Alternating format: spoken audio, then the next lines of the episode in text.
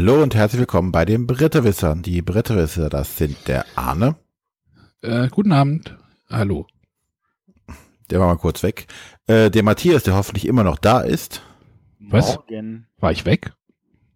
Ja, zumindest hast du lange gebraucht, bis du reagiert hast. Da dachte so. ich, du wärst nochmal ums Eck.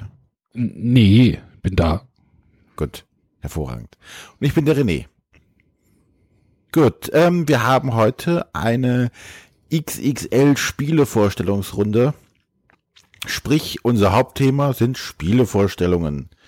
Und ähm, deshalb starten wir dieses Mal mit einem etwas anderen Rhythmus und beginnen gleich mit der Frage der Woche. Aber vorher möchten wir noch unseren Aufruf äh, wiederholen, den wir die letzten Folgen schon immer fleißig machen. Und zwar möchten wir euch äh, daran erinnern, dass wir eine hundertste Folge bald haben.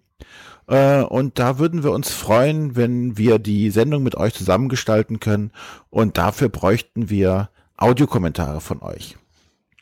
Und äh, schreibt, äh, sagt uns was Nettes, redet in euer Handy und schickt es uns per Mail zu oder auf irgendeinem anderen Weg, schickt einen USB-Stick per Post oder per Brieftaube zu, wie ihr das auch äh, gerne machen möchtet. Oder ein Dropbox-Link oder weiß der Geier, was es noch alles für Möglichkeiten gibt. Auf jeden Fall ganz viele. Da würden wir uns einfach freuen, wenn ihr uns was zuschickt. Sagt uns, was euch in 100 Folgen Bretterwisser gut oder weniger gut gefallen hat. Äh, wie er es geschafft hat, 100 Folgen zu hören, äh, ohne wahnsinnig zu werden. Äh, und sonstige nette Sachen. Yeah. Ja. Wie habe ich nur 100 Folgen ausgehalten hier? Das in diesem Irrenhaus. Ja, schon über 170, also. Äh, psst, zeigt doch nicht den Fehler im System. Ach so. das ist kein Fehler. Das ist, das, also ich habe gelernt, das ist physikalische Unschärfe. Wir hätten viel öfter Jubiläum, wenn ihr das anders gemacht hättet. Naja, wir könnten ja auch schon die zehntausendste Minute feiern, wahrscheinlich. Jetzt wird wahrscheinlich liebe, liebe Christian sagen, aber Moment mal, wahrscheinlich ist das schon die millionste Minute, aber den lassen wir nicht gelten. Außerdem ja. so haben wir nur mehrere Feiern, da können wir auch die, ne, die hundertste Spezialsendung, die hundertste auf dem Tisch, die hundertste Kinder. Na gut, bei den Kindern, da brauchen wir noch lange, bis wir die hundert voll kriegen. Bis wir die hundert Kinder voll kriegen, ja. Wir können, ja. wir können die zehnte Kinderfolge feiern. Wir haben ja schon neune gehabt. Genau. Oh ja, wir machen, machen eine Top 10 Kinderspiele. Äh, oh. Okay. Top 10, wie man sich als Kind verhalten könnte. Okay, lasst uns zurückkommen zu der aktuellen Folge. Genau, und da steigen wir jetzt ein mit der Frage der Woche. Genau. Und da hat der Matthias diesmal was vorbereitet, merkwürdigerweise. Was vorbereitet. Und zwar, der Thorsten Bunz hat uns geschrieben über Facebook. Ähm, und ich formuliere jetzt mal die Frage ein bisschen neu, weil ich glaube, das ist dann etwas einfacher. Ähm, er hat gefragt, ob es nicht sinnvoller wäre, wenn die Spiel des Jahres Jury noch weitere Kategorien einführen würde. Also nicht nur Familie, sondern äh, auch Experte, Einsteiger und äh, viele weitere. Und äh, da denke ich eindeutig nein. Aber wieso denn nicht, Matthias? Die Spiel des Jahres Jury hatte, wir haben ja einige Folgen gehabt, wo, die, wo wir beleuchtet haben, wie das lief. Wir sind, glaube ich, irgendwie bis Jahr 96 oder so gekommen bis jetzt. Ähm, die Spiel des Jahres Jury hatte in den ersten 20 Jahren ganz, ganz viele Sachen selber auch ausprobiert und hat jahrelang auch äh, mit vielen Sonderpreisen gearbeitet. Der Christian hat das neulich mal durchgezählt. Es waren irgendwie über fast 20 verschiedene Sonderpreise. Wie hat denn das mit den Sonderpreisen funktioniert? Haben denn die äh, äh, Sonderpreisigen, also die die Gewinner, denn auch so ein Pöppel bekommen und stand das denn vorher fest oder wie ist das äh, Die haben auch einen Pöppel bekommen. Damals, als es die Sonderpreise noch gab, da gab es ja nicht sowas wie, oh, heute geben wir die Nominierten bekannt und da ist dann der Sieger, sondern das war wirklich so, heute geben wir eine Liste von Spielen und irgendeins davon wird am Ende gewinnen. Und das war dann wirklich so 12, 15 Spiele und du wusstest überhaupt nichts. Und dann irgendeins davon kriegt auch den Sonderpreis. Dann denkst du mir so, uh Und dann haben sie es irgendwann geändert, dann haben sie irgendwann die erst, das erste Mal die Nominierten eingeführt. Äh, dann haben sie aber auch gleich in dem Moment äh, dann die Sonderpreise extra bekannt gegeben. Ähm, sie haben auch gerade bei den Sonderpreisen, ich meine, es gab welche, die haben sie sehr, sehr oft vergeben, wie Bestes Kinderspiel. Da haben sie dann halt einen eigenen Pöppel irgendwann draus gemacht. Ähm, es gab sehr oft einen Sonderpreis schönes Spiel mit wirklich schönem Material, aber spielerisch waren diese Spiele zu 90 Prozent eher bescheiden. Und ähm, es gab aber auch wirklich ganz, ganz skurrile Sonderpreise. Es gab einen Sonderpreis einmal für Historie im Spiel. Der, der wurde verliehen an ein Spiel, das hieß Troja, wo man die Ausgrabungen nachspielt. Es gab eins für ähm, Geschichte im Spiel, also nicht Geschichte, sondern für, für, für äh, ähm, wie, wie sagt man das so, für, für Literatur im Spiel. Das wurde damals 2000 an das Herr der Ringe vergeben. Es gab einen Sonderpreis komplexes Spiel für Agricola. Es gab einen Sonderpreis Fremde Welten für das Space Alert. Äh, sogar das Gift Trap hat einen Sonderpreis gekriegt. Das waren immer ganz, ganz verschiedene Sachen. Und ähm, ich glaube, die, die, Krönung war dann, als Tore der Welt den Sonderpreis bekommen hat, Spiel des Jahres Plus. Und ähm, ich glaube, das war auch das letzte Mal, dass sie den Sonderpreis vergeben haben. Seitdem haben sie, dann haben sie ja gesagt, okay, jetzt machen wir den Kennerspiel des Jahrespreis. Sonderpreis Geschicklichkeitsspiel. Ja, auch den gab's. Den hat Karabande gekriegt unter anderem. Husarengolf. Und Husarengolf, genau. Und ähm, das, der Problem ist, wenn du als Mensch, der null Ahnung von Spielen hat, in Handel gehst und du siehst und sagst, ah, das ist der Gewinnerspiel des Jahres und du siehst nicht, dass daneben steht Sonderpreis Geschicklichkeitsspiel oder gar Sonderpreis schönes Spiel, weil das, das Logo damals war halt noch ein bisschen anders aufgebaut. Oder selbst wenn du siehst, sagst du dir, äh, Sonderpreis, was ist das? Und du musst, gerade wenn du dann auch jedes Jahr neue Namen für diese Sonderpreise dir einfallen lässt, und das sollst du jetzt dem Handel vermitteln und der Handel soll das dem Kunden vermitteln. Das ist einfach zu viel. Ähm, also ich meine, die Jury lernt ja auch aus dem, was sie macht und sie hat in den vielen, vielen, vielen, vielen, vielen Jahren, die sie das macht, schon viel gelernt. Und eins, was sie gelernt hat, ist, dass sie keine Sonderpreise bis auf weiteres machen. Wir Aber oder hätten kein Sonderpreis, bestes Studienobjekt für Kunst in Spieltheorie oder Meta gegeben. Ähm, und sie haben auch Spielen, die, wo man gesagt hätte, naja, das kann man vielleicht nur als Sonderpreis machen wie Pandemic Legacy. Sie haben gesagt, nee, dann nominieren wir das als Ken äh, des Jahres. Aber ein Sonderpreis verwirrt den Kunden und hilft nicht, das zu tun, was wir wollen, nämlich das Kulturgutspiel fördern. Oh, weiß ich nicht. Muss man da immer an den, an den Handel und an den Kunden denken? Ich meine, den Kunden kann man sich ja auch entsprechend erziehen. Also hätte die Jury, wenn man jetzt sagen würde, hey, wir führen wieder irgendeinen Sonderpreis ein. Ja, ich weiß, das wird wahrscheinlich nicht passieren. Ich versuche jetzt gerade den, den äh, Devil's Advocate zu machen, aber ähm, hätten Sie nicht Möglichkeiten, so besondere Spielkonzepte oder ja, halt, was die Sonderpreise halt waren, äh, damit äh, aber, aber Anna, extra zu würdigen? Du, du, kennst das doch auch, dass du manchmal Sachen einfach nicht verstehst. Wenn du in den Handel gehst, da steht dann dick und fett der Spiel des Jahres und alle bewerben das und da ist ein anderes Spiel, da ist auch der Pöppel drauf. Da steht irgendwas von Sonderpreis und du musst die Schachtel erst in die Hand nehmen und durchlesen, was das für ein Sonderpreis ist. Und dann sagst ja, dann musst du halt, musst du halt dir, äh, weiß ich nicht, machst du halt kein, kein Pöppel, sondern irgendwie eine Banderole oder was weiß ich. Also, ähm ja, aber was helfen denn mehr Auszeichnungen überhaupt? Also, wenn du da hingehst, ja, ähm, dann gibt's das beste Einsteigerspiel, dann gibt's das beste, weiß ich nicht, äh, Kochspiel, irgendwas. Du kannst ja dann immer weiter differenzieren und irgendwann hat jedes Spiel irgendeine Auszeichnung gewonnen, weil es in irgendeinem Bereich gut ist. Weil das wäre dann die nächste. Ja, wenn wir noch weitere Kategorien hinzufügen, äh, lila, pink und äh, Schweinchen rosa. Und dann äh, kommt der nächste, ja, jetzt müssen wir aber noch getupft und gestreicht und äh, äh ge gestreift und das hört ja nie auf. Also, und ich glaube, es sind ja schon drei Preise da. Und da hilft mehr nicht. Und ich glaube, dann kann man eher verweisen und zu sagen, okay, dann, äh, wenn du dich informieren willst, dann guck, ob es irgendwelche Informationsquellen gibt, wie Blogs oder was auch immer, wo du dich informieren kannst, was denn vielleicht meinem Ziel, was ich haben möchte, besonders einsteigerfreundlich oder sowas, das kann ja nebenher laufen. Das würde ich aber nicht noch der Spiel des Jahres Jury aufbürden, in Anführungszeichen, weil ich glaube, deren Aufgabe an sich ist schon schwer genug. Und jetzt noch mehr Kategorien oder Empfehlungen auszusprechen, macht da, glaube ich, auch keinen Sinn. Naja, effektiv haben wir ja einen Expertenpreis. Den deutschen Spielepreis. Der mittlerweile, der, also der deutsche Spielepreis, der ja ein Publikumspreis ist, ist ja über die Jahre, ich weiß nicht, ich will jetzt nicht mutiert sagen, aber äh, vielleicht transformiert so ein bisschen in diesen Expertenpreis, nach dem immer gerufen wird. Weil dort sich ja die Spieler beteiligen, die halt viel spielen und äh, in der Materie halt drinstecken. Das ist richtig. Und ein Extrapreis für bestes Familienspiel macht auch keinen Sinn, weil das ist ja eigentlich auch das, was die rote Kategorien sei, sein will. Ein Familienspielpreis. Nicht nur, sie möchte auch eigentlich sagen, das ist ein wunderbares Spiel, auch wenn du keine Familie bist, aber sie repräsentiert auf ihre Weise einen Familienspielpreis. Und auch zu sagen, das ist das beste ähm, Einsteigerspiel macht keinen Sinn, weil das soll ja auch das Spiel des Jahres sein. Es soll auch ein Einsteigerspiel sein, weil wenn du schon etwas mehr kannst, dann kannst du schon zum Kennerspiel greifen. Ja, Kennerspiel ist Kennerspiel, die, die Bezeichnung Kennerspiel ist ja eigentlich auch schon eine Aussage.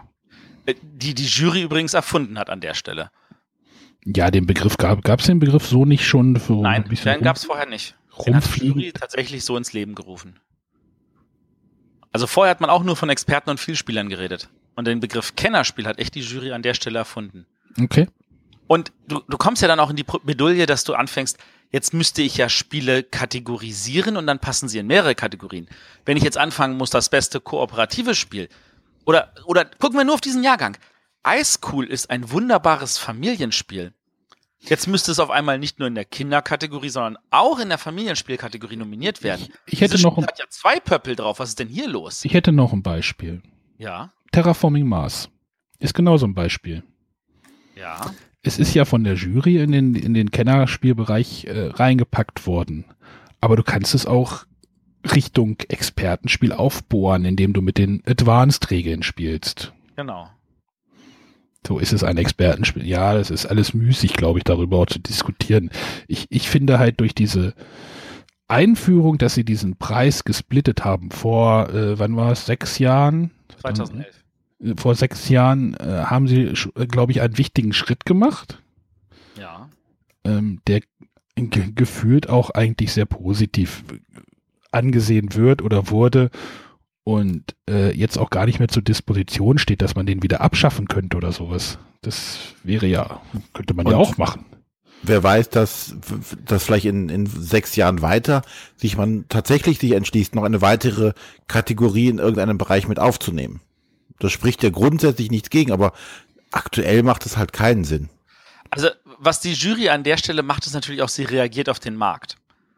Also, ich meine, vor 20 Jahren, da, wie gesagt, da hieß es so, oh mein Gott, 50 Neuerscheinungen in Essen und das muss die Jury lichten und aus den 50 Neuerscheinungen hat sie die Top 3 gewählt. Und äh, heutzutage hat sie halt 1000 Spiele und da die Top 3 auszuwählen ist einfach schwierig. Aber genauso hat der Markt sich auch aufgesplittert. Also während früher mehr oder weniger alles in eine Kategorie geworfen werden konnte, obwohl auch damals schon Spiele gab, die man heutzutage wirklich als Kennerspiele benennen würde, wie El Grande oder so also da gibt's einfach auch, auch weite Auseinanderbrechungen. Und jetzt hat sie einfach die Möglichkeit zu sagen, okay, wir haben diesen Bereich und wir haben diesen Bereich, aber das deckt gerade so viel ab, dass das auch völlig ausreicht.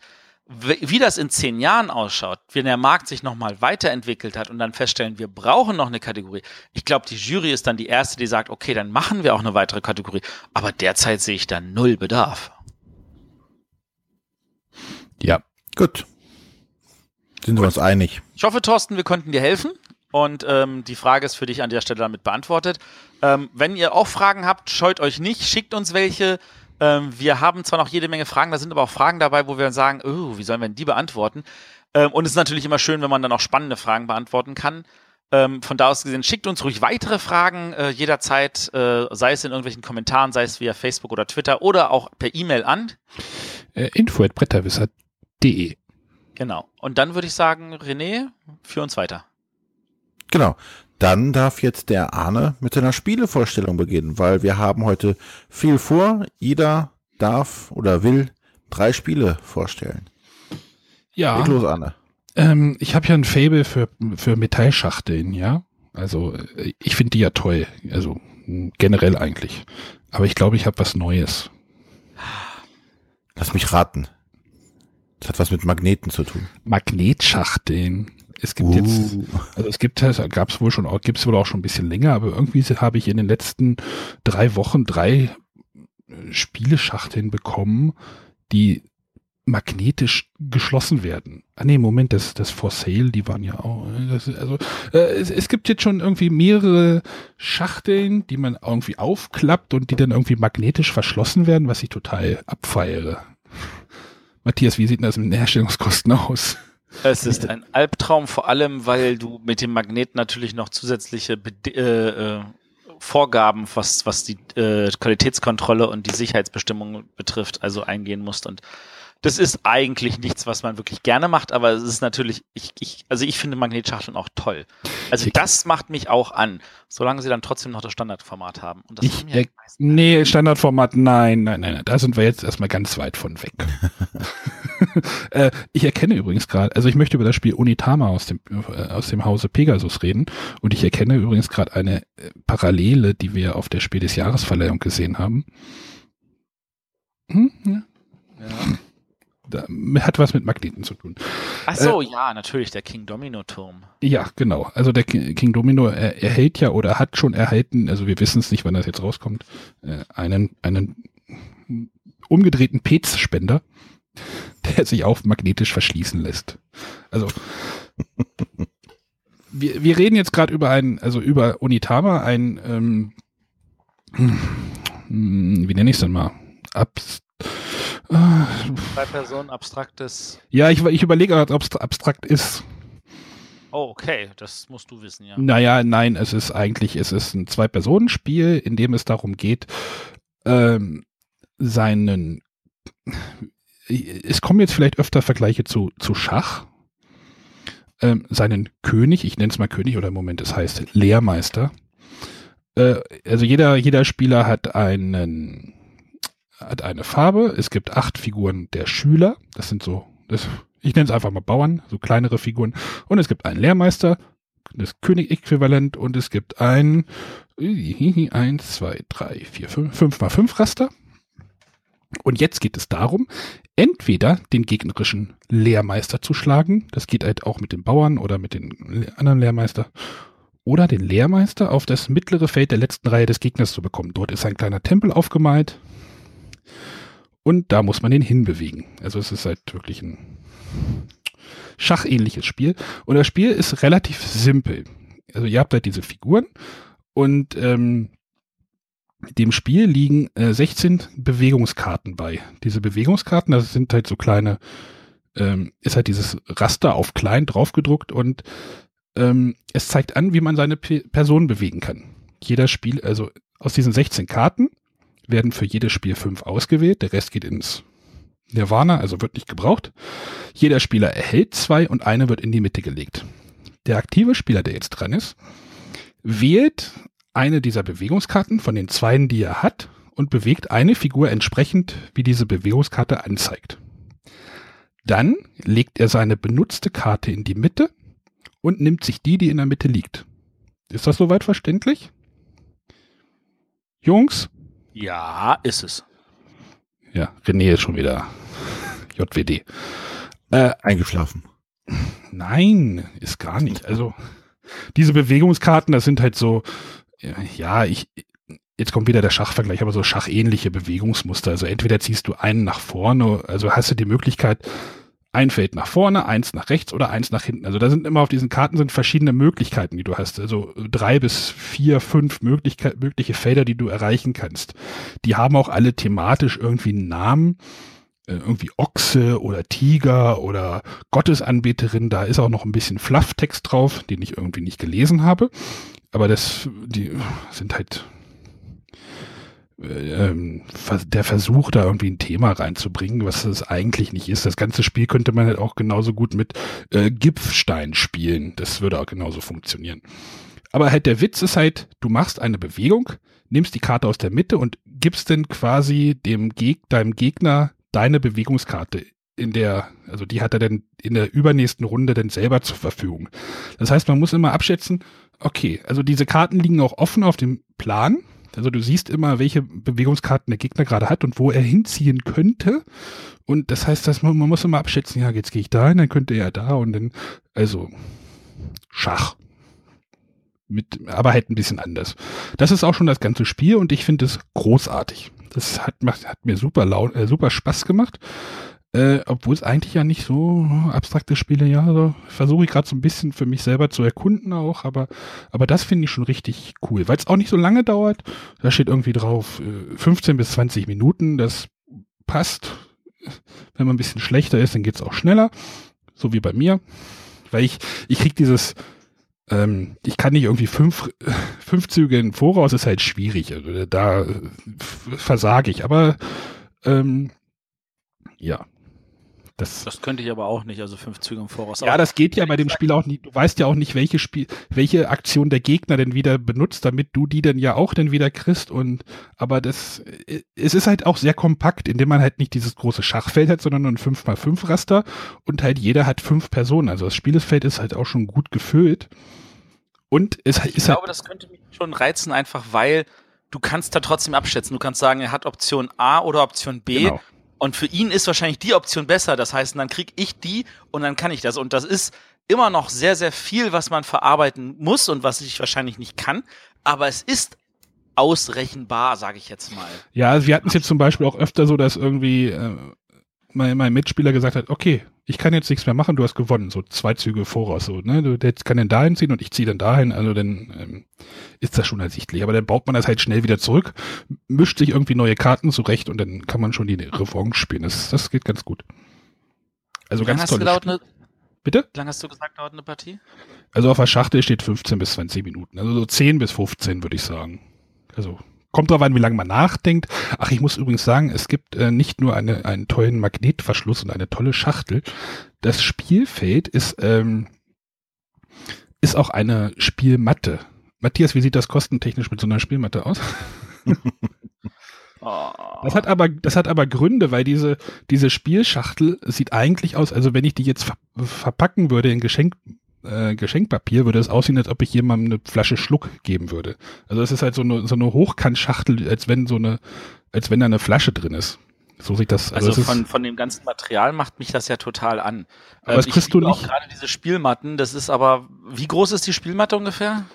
Oh, soll ich die jetzt ausmessen? Ja, die ist halt ja, so, die ist halt so hoch wie die Schachtel. Moment, ich habe sie hier.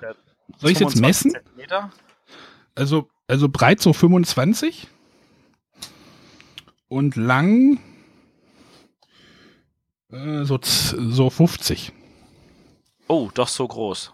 Ja, du, du, du hast ja da Erfahrung mit so Spielmatten für deine LCGs, da hast du ja immer welche. Also nicht ganz wie, so groß wie deine LCG-Matten, aber auch nicht. Also, also das ist wirklich nur eine Frage der Auflage. Ähm, du kriegst das schon für 2 Euro das Stück hergestellt. Aber für 2 Euro das Stück hergestellt heißt, Du brauchst auch eine entsprechende Auflage erstens, und da reden wir tatsächlich von einer sehr, sehr großen, vier- bis fünfstelligen Auflagenmenge. Und zweitens muss es dann immer noch aus China rüberschippern. Und drittens heißt 2 Euro Herstellung, im Verkauf locker 10, 12 Euro. Also es ist ungef ungefähr so, so groß wie zwei DIN A4 Blätter nebeneinander. Ja gut, das kriegt man wahrscheinlich dann auch schon für 1 Euro hergestellt. Ja, sie, sie riecht auch ein bisschen, aber ich finde sie trotzdem toll. Also mich macht das total an. Ich hätte voll Bock, das Spiel mal kennenzulernen. Ähm, sorg mal dafür das nächste Mal, wenn ich bei dir in der Nähe bin, dass ich das mal gegen die spiele. Ja, ich kann dir das ja auch mal, wenn du, wenn du den Koffer irgendwie abholst, dann kannst du es ja auch mal mitnehmen oder sowas. Dann, das stimmt. Ich bin ja im September bei dir in der Nähe. Dann würde ich das auch gerne mal ausleihen. Schöner Plan. Ja, kann, kannst sehr gerne, kannst du gerne machen. Also es ist, aber es passt natürlich nicht in den typischen Spiele, also es passt schon in den typischen Spieleschrank, wenn man es halt längs reinlegt, aber diese äh, quadratische Spieleschachtel ist es halt nicht, was ja dann auch wieder großes Geschrei manchmal bei Spielern hervorruft.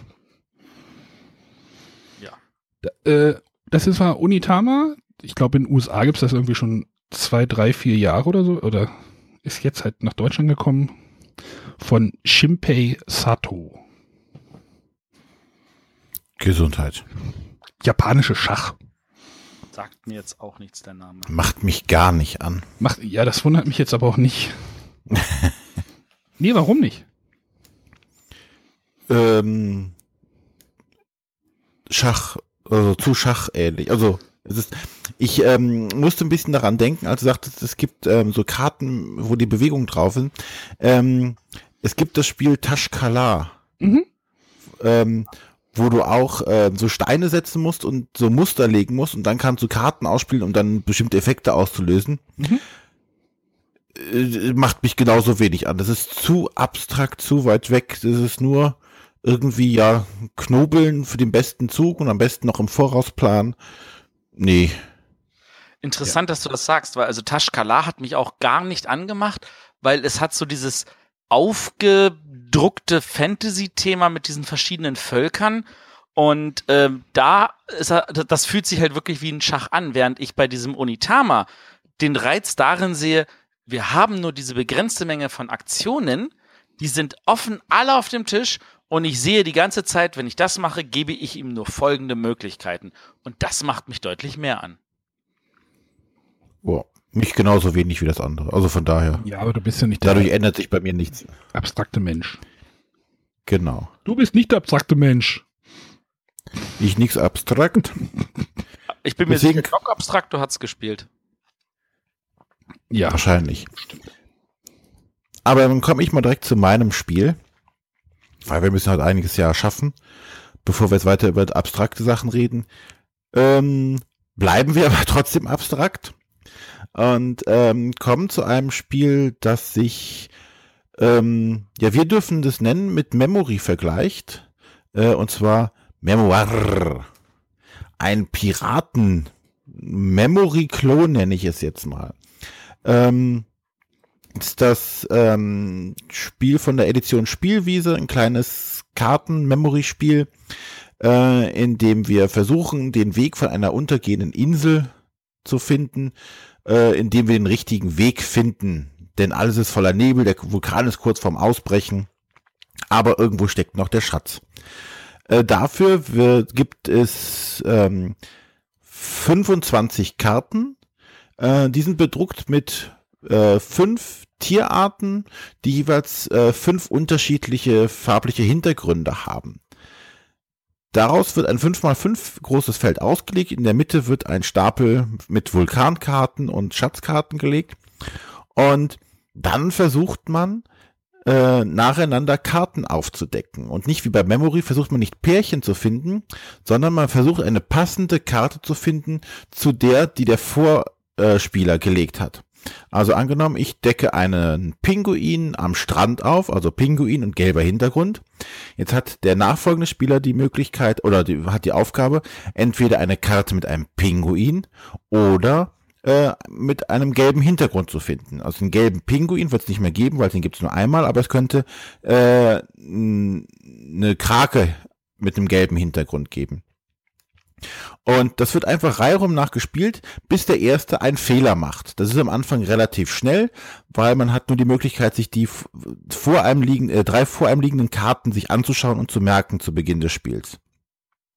Wie gesagt, wenn der erste einen Fehler macht, äh, zieht der eine Vulkankarte ähm, runter, dann ist der nächste Spieler dran, dann wird wieder so lange weitergespielt, bis der nächste einen Fehler begeht, der kriegt dann die nächste Vulkankarte und so dann wird weitergemacht, bis nur noch ein Spieler da ist und der kriegt dann eine Schatzkarte. Dann werden alle Karten wieder an der Position belassen und umgedreht und die nächste Runde beginnt. Der Startspieler fängt an, dreht wieder eine Karte um und der nächste Spieler ist dran und muss wieder eine passende Karte finden. So deckt man über mehrere Runden jetzt quasi das ganze Spielfeld immer wieder auf und versucht sich das, die, die, die, äh, die dort liegenden Karten zu merken. Äh, und das Spannende ist, man merkt natürlich sich immer mehr oder versucht sich immer mehr zu merken. Und ähm, in unseren Runden hatten wir es sehr oft so, du deckst eine Karte auf äh, und da ist, was ich, der, der äh, Pinguin mit gelbem Hintergrund und sofort beginnt die Kette, die man letztes Mal auf, auch gemacht hatte, als man diesen Pinguin aufgedreht hat. Dann wird die Karte umgedreht, man hat sich also den Weg, also mehr den Weg gemerkt, anstatt sich tatsächlich zu merken, welche Karte da drunter liegt. Und so kann es auch dann zu spannenden Duellen kommen, dass quasi das ganze komplette Spielfeld aufgedeckt wird, bis der, äh, bis alle Spieler ausgeschieden sind. Ähm, tolles kleines Familienspiel. Ähm, es gibt noch eine Expertenvariante, wo alle Tiere noch eine Spezialfähigkeit haben. Wie glaube ich der Pinguin, dass man sich äh, eine beliebige andere Karte erstmal angucken kann. Bei der Krake kann man Karten äh, vertauschen. Ähm, das halt noch ein bisschen mehr Spannung in das Spiel reinbringt. Aber wir konnten das so mit meiner Tochter spielen, die ist sechs, Altersangabe ist ab acht, aber sie hat da voll Spaß bei gehabt. Ähm, und ich finde es toll, dass es halt auch ein Spiel ist, wo ich mich in Anführungszeichen nicht zurücknehmen muss. Ne? Ich muss nicht sagen, okay, äh, um jetzt hier nicht, nicht, nicht niederzumachen, versuche ich ein bisschen langsamer und vorsichtiger zu spielen oder bedächtiger oder versuche gegebenenfalls ab und zu mal nicht richtig zu spielen, also einen Fehler einzubauen. Dabei muss ich volle Konzentration walten lassen, um tatsächlich Punkte zu bekommen, weil wie bei immer bei Kindern klappt das mit gerade mit diesen Memory-Sachen einfach äh, super, äh, sich das zu merken. Ähm, tolles kleines Spiel, äh, ist auch für einen kleinen Preis, glaube ich, zu haben. Macht aber unglaublich viel Laune. Auch in der Erwachsenenrunde hatten wir es auf der BerlinCon gespielt. Da ging das auch super flott von der Hand. Äh, keine fünf Minuten erklären. Muss ich zwei Minuten erklären, maximal. Die ganzen Regeln habe ich jetzt schon genannt. Und äh, losspielen. Sehr schönes Familienspiel. Ja, ich muss es noch ausprobieren. Aber es wird kommen. Also ich habe es mir auch mitgenommen auf der BerlinCon. Ähm, ich habe es noch nicht geschafft. Aber ich finde ich finde spannend auch gerade, da sie, da die ja die, die Edition Spielwiese ja so, so ein bisschen, äh, ja, mal äh, guckt, wie sich das äh, Verlagsprofil sich so ein bisschen entwickelt. Ja, also das ist echt sehr gelungen an der Stelle. Auch wenn man sagt, oh, schon wieder was mit Memory. Aber da ist es super, weil es hat halt diese Änderung, dass du sagst, okay, du musst nicht Pärchen finden, sondern du musst dir einfach nur merken, wo alle Karten sind, damit du nacheinander immer wieder die richtigen Karten wiederfindest. Kurz zu den Eckdaten. Das Ganze ist, wie gesagt, bei Edition Spielwiese rausgekommen, äh, wird durch Pegasus vertrieben äh, und der Autor ist Carlo Bortolini und äh, oh Gott, der äh, Künstler ist Pablo Fontanier. Hoffe ganz, ich jetzt ganz mal. berühmter Graffiti-Künstler. Ja, kenne ich nicht. Kannte ich vorher auch nicht, aber was mir da der Michael von der Spielwiese alles über den erzählt hat, dachte ich so, oh, der scheint sehr, scheint in seinem Bereich wirklich ein berühmter zu sein. Ja, es sind auch sehr schöne, niedliche Grafiken, sehr familienfreundlich, das Ganze. Dann darf jetzt der Matthias.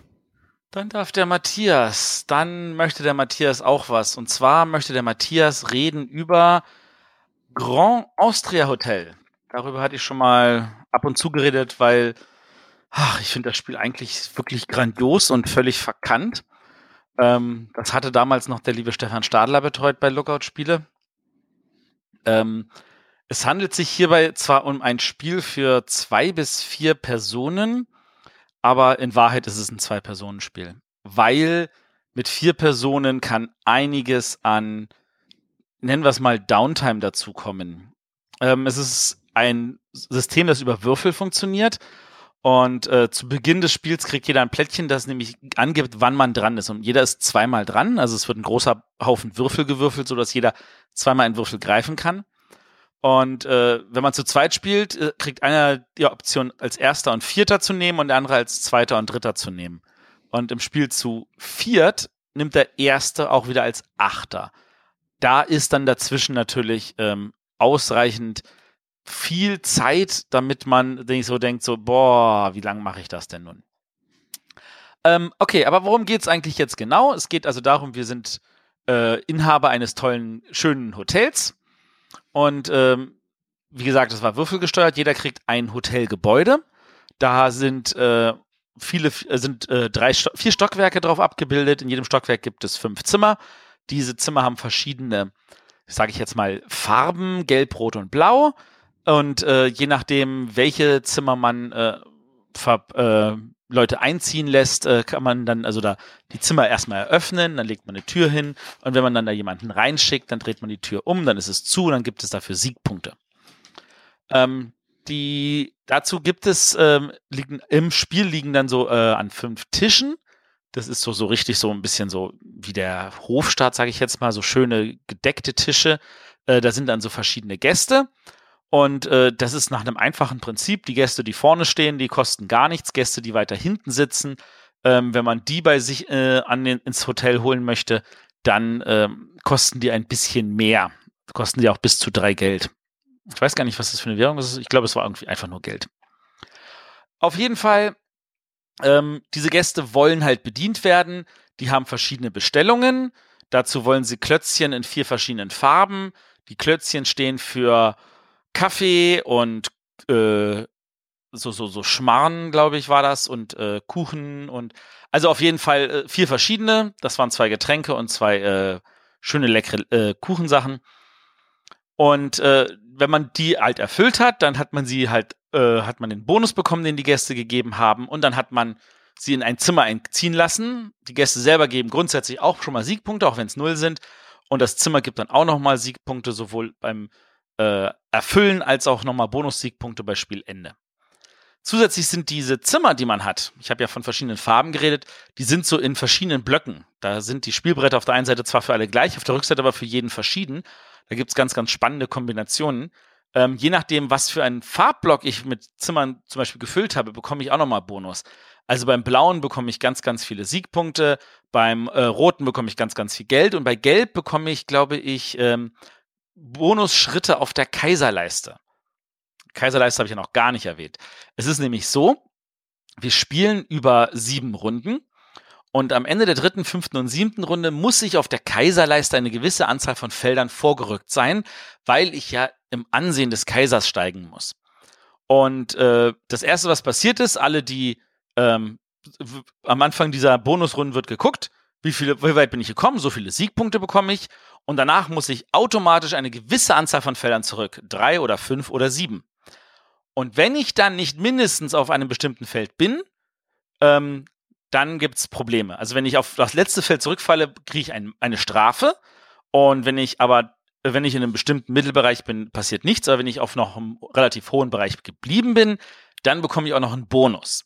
Und das ist natürlich schon etwas, was man anstrebt, dass man da möglichst lange vorankommt. Ähm, kommen wir jetzt nochmal zurück zu dem Hauptmechanismus, nämlich den Würfeln.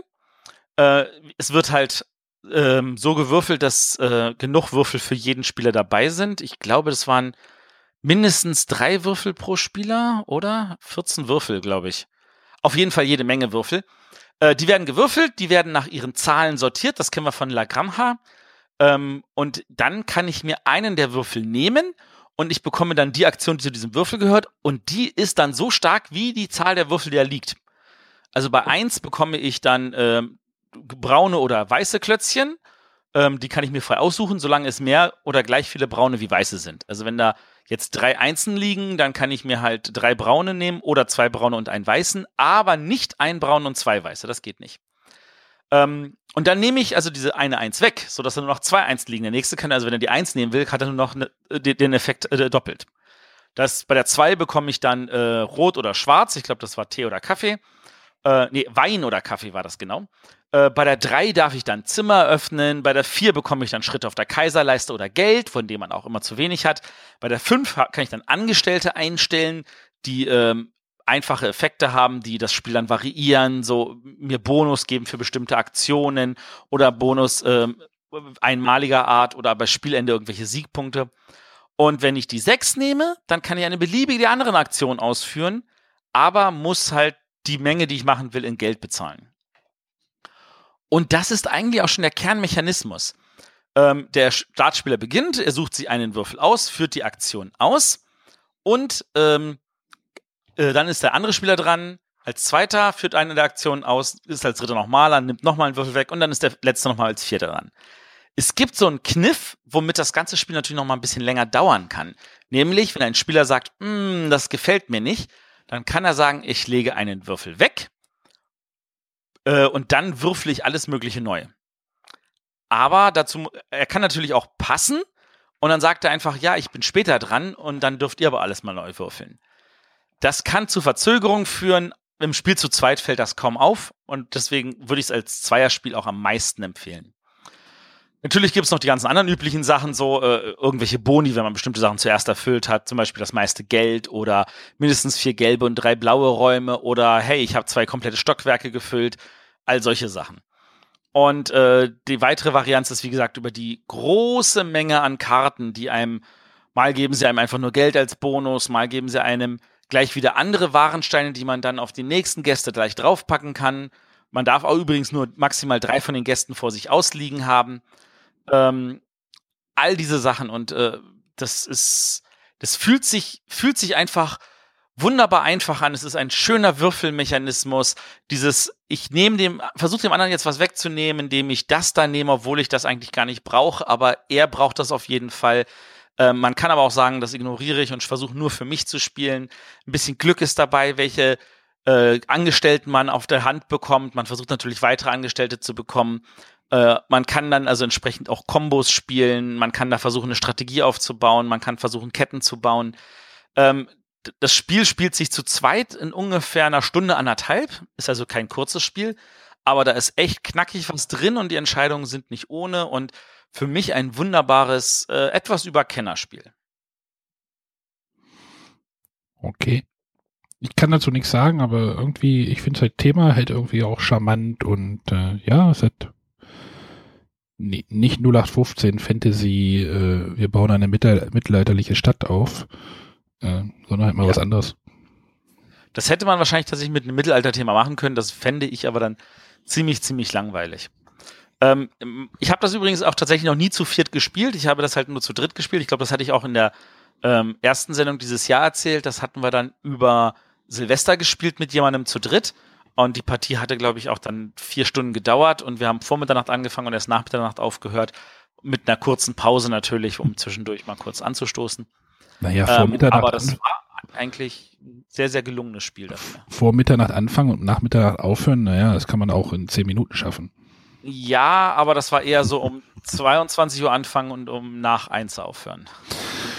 Äh, da könnte ich jetzt gleich, also wolltest du jetzt irgendwelche Rahmendaten noch nennen, sonst würde ich jetzt ich gleich. Ich kann noch mal Rahmendaten nennen, äh, ansonsten weiß ich nicht, habt ihr noch irgendwelche Fragen zu dem Spiel? Ja, also, ich kenn's nicht so und ja. Ich glaube, bei dir wäre das auch wahrscheinlich falsch angelegt. Ähm, aber hm, dem, ja. dem René weiß ich nicht, ob dem das zu trocken ist oder so.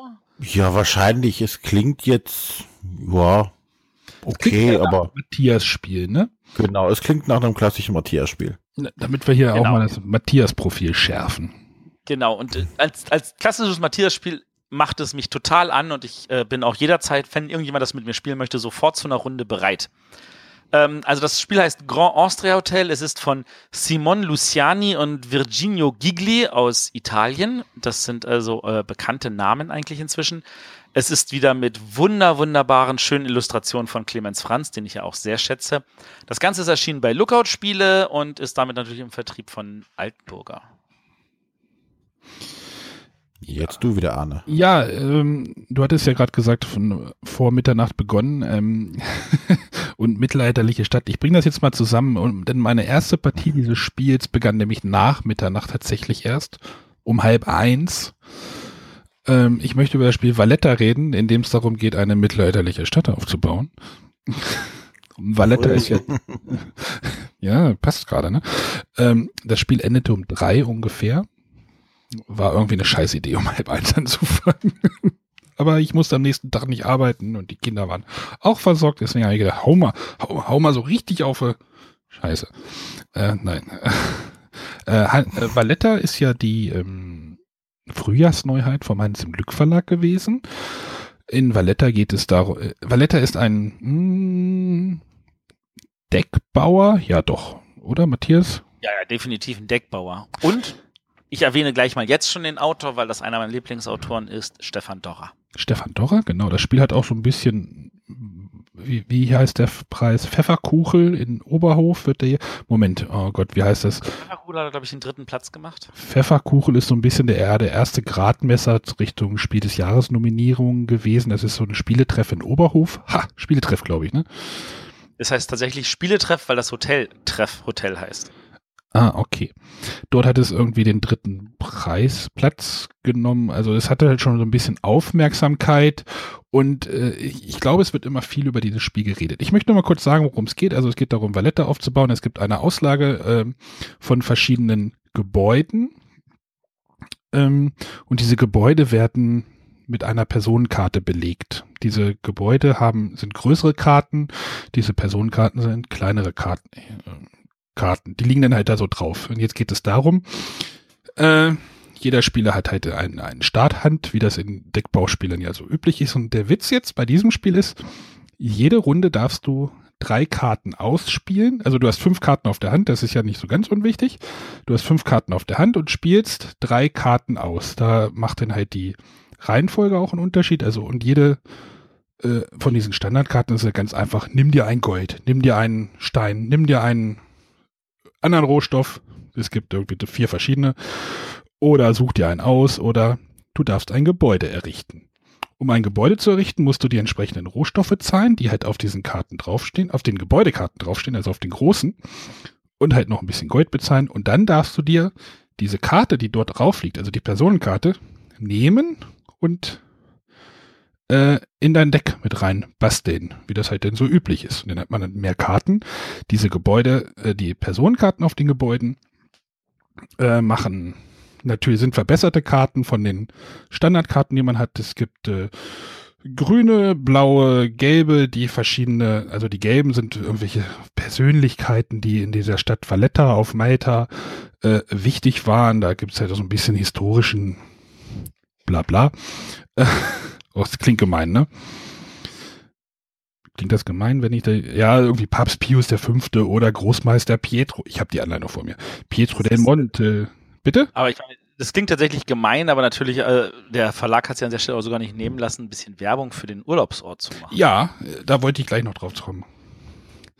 Äh, es gibt halt blaue Karten, die so ein bisschen als äh, ja, Rohstoffkarten oder ja, also wie gesagt, die Karten, die man bekommt, sind besser. Es gibt im, im Startdeck eine Karte, in dem man ähm, eine Karte entsorgen kann und sich dann, also man verschlankt das Deck. Also das, das ist alles so das, das Übliche. Es geht halt darum, äh, jetzt, achso, es gibt eine wichtige Sache noch, die ich, äh, springe ich schon wieder, oh Gott, oh Gott, gibt, gibt schon wieder Ärger gleich. Äh, es gibt ähm, zwei Stadtbereiche, einen Nord, äh, vielleicht Norden oder Süden oder es gibt in der Mitte halt so eine Laufleiste. Auf dieser Laufleiste bewegt sich der Jean de la Valette. Das, der ist nicht so ganz unwichtig, denn es gibt eine Karte, die diesen Jean de la Valette eine ein, ein Feld vorziehen lässt. Denn ähm, der Bereich, in dem sich dieser Jean de la Valette befindet, auf diesem, in diesen äh, Segmenten dieser Laufleiste, dort bekommt man einen Bonus, wenn man in dem baut, weil wenn man baut und der Jean de la Valette sieht das, dann gibt's nochmal einen Bonus und ja, ich versuche das gerade thematisch ein bisschen. Ja, das ist, es ist thematischer ist es auch im Spiel nicht. Ja, aber es ist ja nicht so ganz unwichtig, dass dieser die Position des Jean de la Valette äh, einen kleinen Einfluss auch auf das Spiel hat, was meistens mir irgendwie nicht gelungen ist, den äh, dort immer zu bauen, wo der gerade ist. Äh, aber wenn man ihn halt bewegt, dann äh, geht so ein so ein kleines Holzfässchen kriegt man das, da gibt's dann nochmal einen extra Bonus, da sind dann mehr Rohstoffe oder mehr Geld drauf oder oder oder oder. Also Deck aufbauen, äh, Aktionen machen. Also wie gesagt, dieser, dieser Ausspiel, dieses Ausspiel dieser Aktionskarten, das finde ich halt clever, weil man halt diese drei Aktionen dann kriegt. Da muss man überlegen, okay, ich mache erst das, dann kriege ich noch ein Holz und dann mache ich das, dann werte ich noch diese Gebäude und dann kann ich dann ein neues Gebäude bauen oder denn es geht nämlich, äh, es gibt nämlich auch noch mal Bono, Boni oder einen Bonus, wenn man angrenzend an seinen, erst an seinen, wenn man ein Gebäude halt platziert auf diesen großen Karten, das sind dann diese Holzhäuser, äh, wenn man dort angrenzend baut, dann wird das, wird das nächste Gebäude auch nochmal ein bisschen günstiger und dann gibt es noch so ein bisschen, äh, ich will nicht sagen Area Control, aber so ein bisschen. Doch, doch, Area Control. Ja, aber ja, du baust einfach nebenan, dann wird es billiger, ganz einfach. Äh, Im späteren Spielverlauf äh, verbessert man noch diese Gebäude, man upgradet die noch so ein bisschen, damit die dann wertvoller werden, in dem, was die halt an ähm, Rohstoffen äh, aus, ausspucken durch die entsprechende Karte. Und ähm, ich bin aber noch bei diesem Spiel so ein bisschen zwieg. Achso, vielleicht noch ein wichtiger Aspekt, bevor ich jetzt zum Fazit, Fazit einbiege.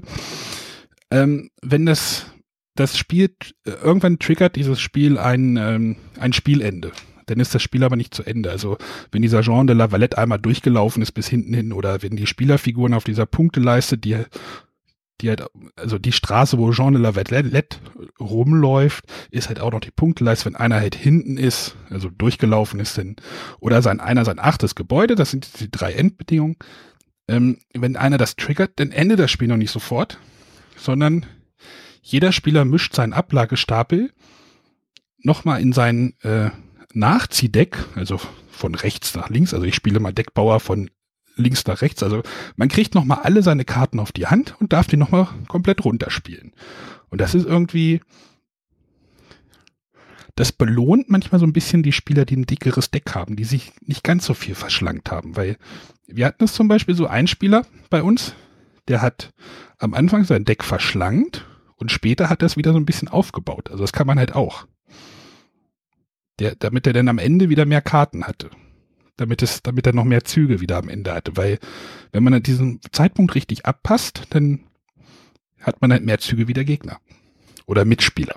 Das ist tatsächlich ein ganz, ganz wichtiger Punkt, den du ansprichst. Ähm, das ist, glaube ich, auch wirklich der größte Kniff zu wissen, wie weit möchte ich mein Deck verschlanken und äh, die wichtigen Anf die, die unwichtigen Anfangskarten vielleicht rausnehmen und wie sehr möchte ich später einfach noch möglichst viele Karten kaufen, damit das, wenn das Spiel tatsächlich deutlich am Ende ist, ich, wo ich sie alle noch genau einmal spiele, sie dann auch sinnvoll spielen kann. Also er hat dann halt angefangen, diese einfachen, also er hat am Anfang diese roten Karten, diese Startkarten aussortiert und später wieder reingebaut das, das, das geht halt, dauert halt, ist halt ein bisschen planungsintensiver, aber es hat funktioniert und ja, wenn du dann einfach drei, vier, fünf Aktionen mehr hast als die Mitspieler, weil diese Decks werden nicht so dick, also die nehmen nicht so, nicht so eine äh, Dicke an wie bei Dominion oder sowas. Das ist, ist, ist, ist nicht so viel, was man sich so, also ihr könnt euch ja vorstellen, wenn man acht Gebäude bauen kann, maximal wie viel Karten man ins Deck kriegt, mehr sind's halt nicht.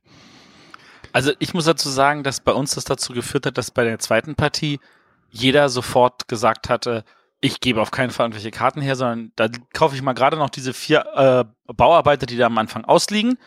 Da gab es so einen kleinen Run auf die, die waren dann sofort track, zack, weg. Mhm. Und dann hat man nur versucht, möglichst Gebäude zu bauen, damit man selber ein möglichst dickes Deck hat, damit, wenn das Spiel vorbei ist, man nochmal richtig ordentlich was machen kann. Ja, aber wenn du zu viel Baumeister im Deck hast, bringt's dir ja auch nicht, weil du hast halt ja, also man kann halt ein Gebäude nur bauen, indem man einen, einen Baumeister ausspielt.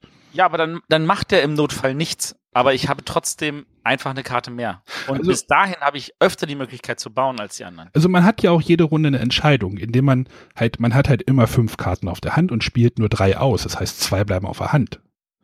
Und dann zieht man danach wieder auf fünf auf. Das heißt, man spielt ja nicht seine komplette Hand raus. Genau. Das ist ja auch nicht so ganz. Also da sind schon so ein paar clevere Sachen drin. Ähm, das Spiel kann aber auch ein bisschen gemein sein, da es halt auch ein bisschen aggressivere Karten gibt, vor denen man sich auch nicht schützen kann. Also es werden, es werden halt manchmal Rohstoffe geklaut oder ähm, Dinge, Gold geklaut oder sowas. Und dann, wenn man also, dann halt was geplant hat und oh, jetzt habe ich den Baumeister, jetzt habe ich genug Rohstoffe, jetzt habe ich den Baumeister, ich, und dann kommt der andere und klaut einem irgendwie drei Holz und dann steht man wieder da. Hm das ist halt also schwierig. Also das war für mich ein Killer bei dem Spiel. Das hat mir tatsächlich den Spaß genommen. Ja, Matthias, also wir hatten ja neulich, äh, schon ein bisschen länger her, äh, über Sheep and Thief geredet, was mir auch gut gefallen hat, wo du ja auch sagtest, diese gemeinen Elemente haben dir das Spiel ver verhagelt. Und wir hatten auch in Vorgesprächen ja schon, dass du mit Valletta genau die gleichen Probleme hast, lustigerweise.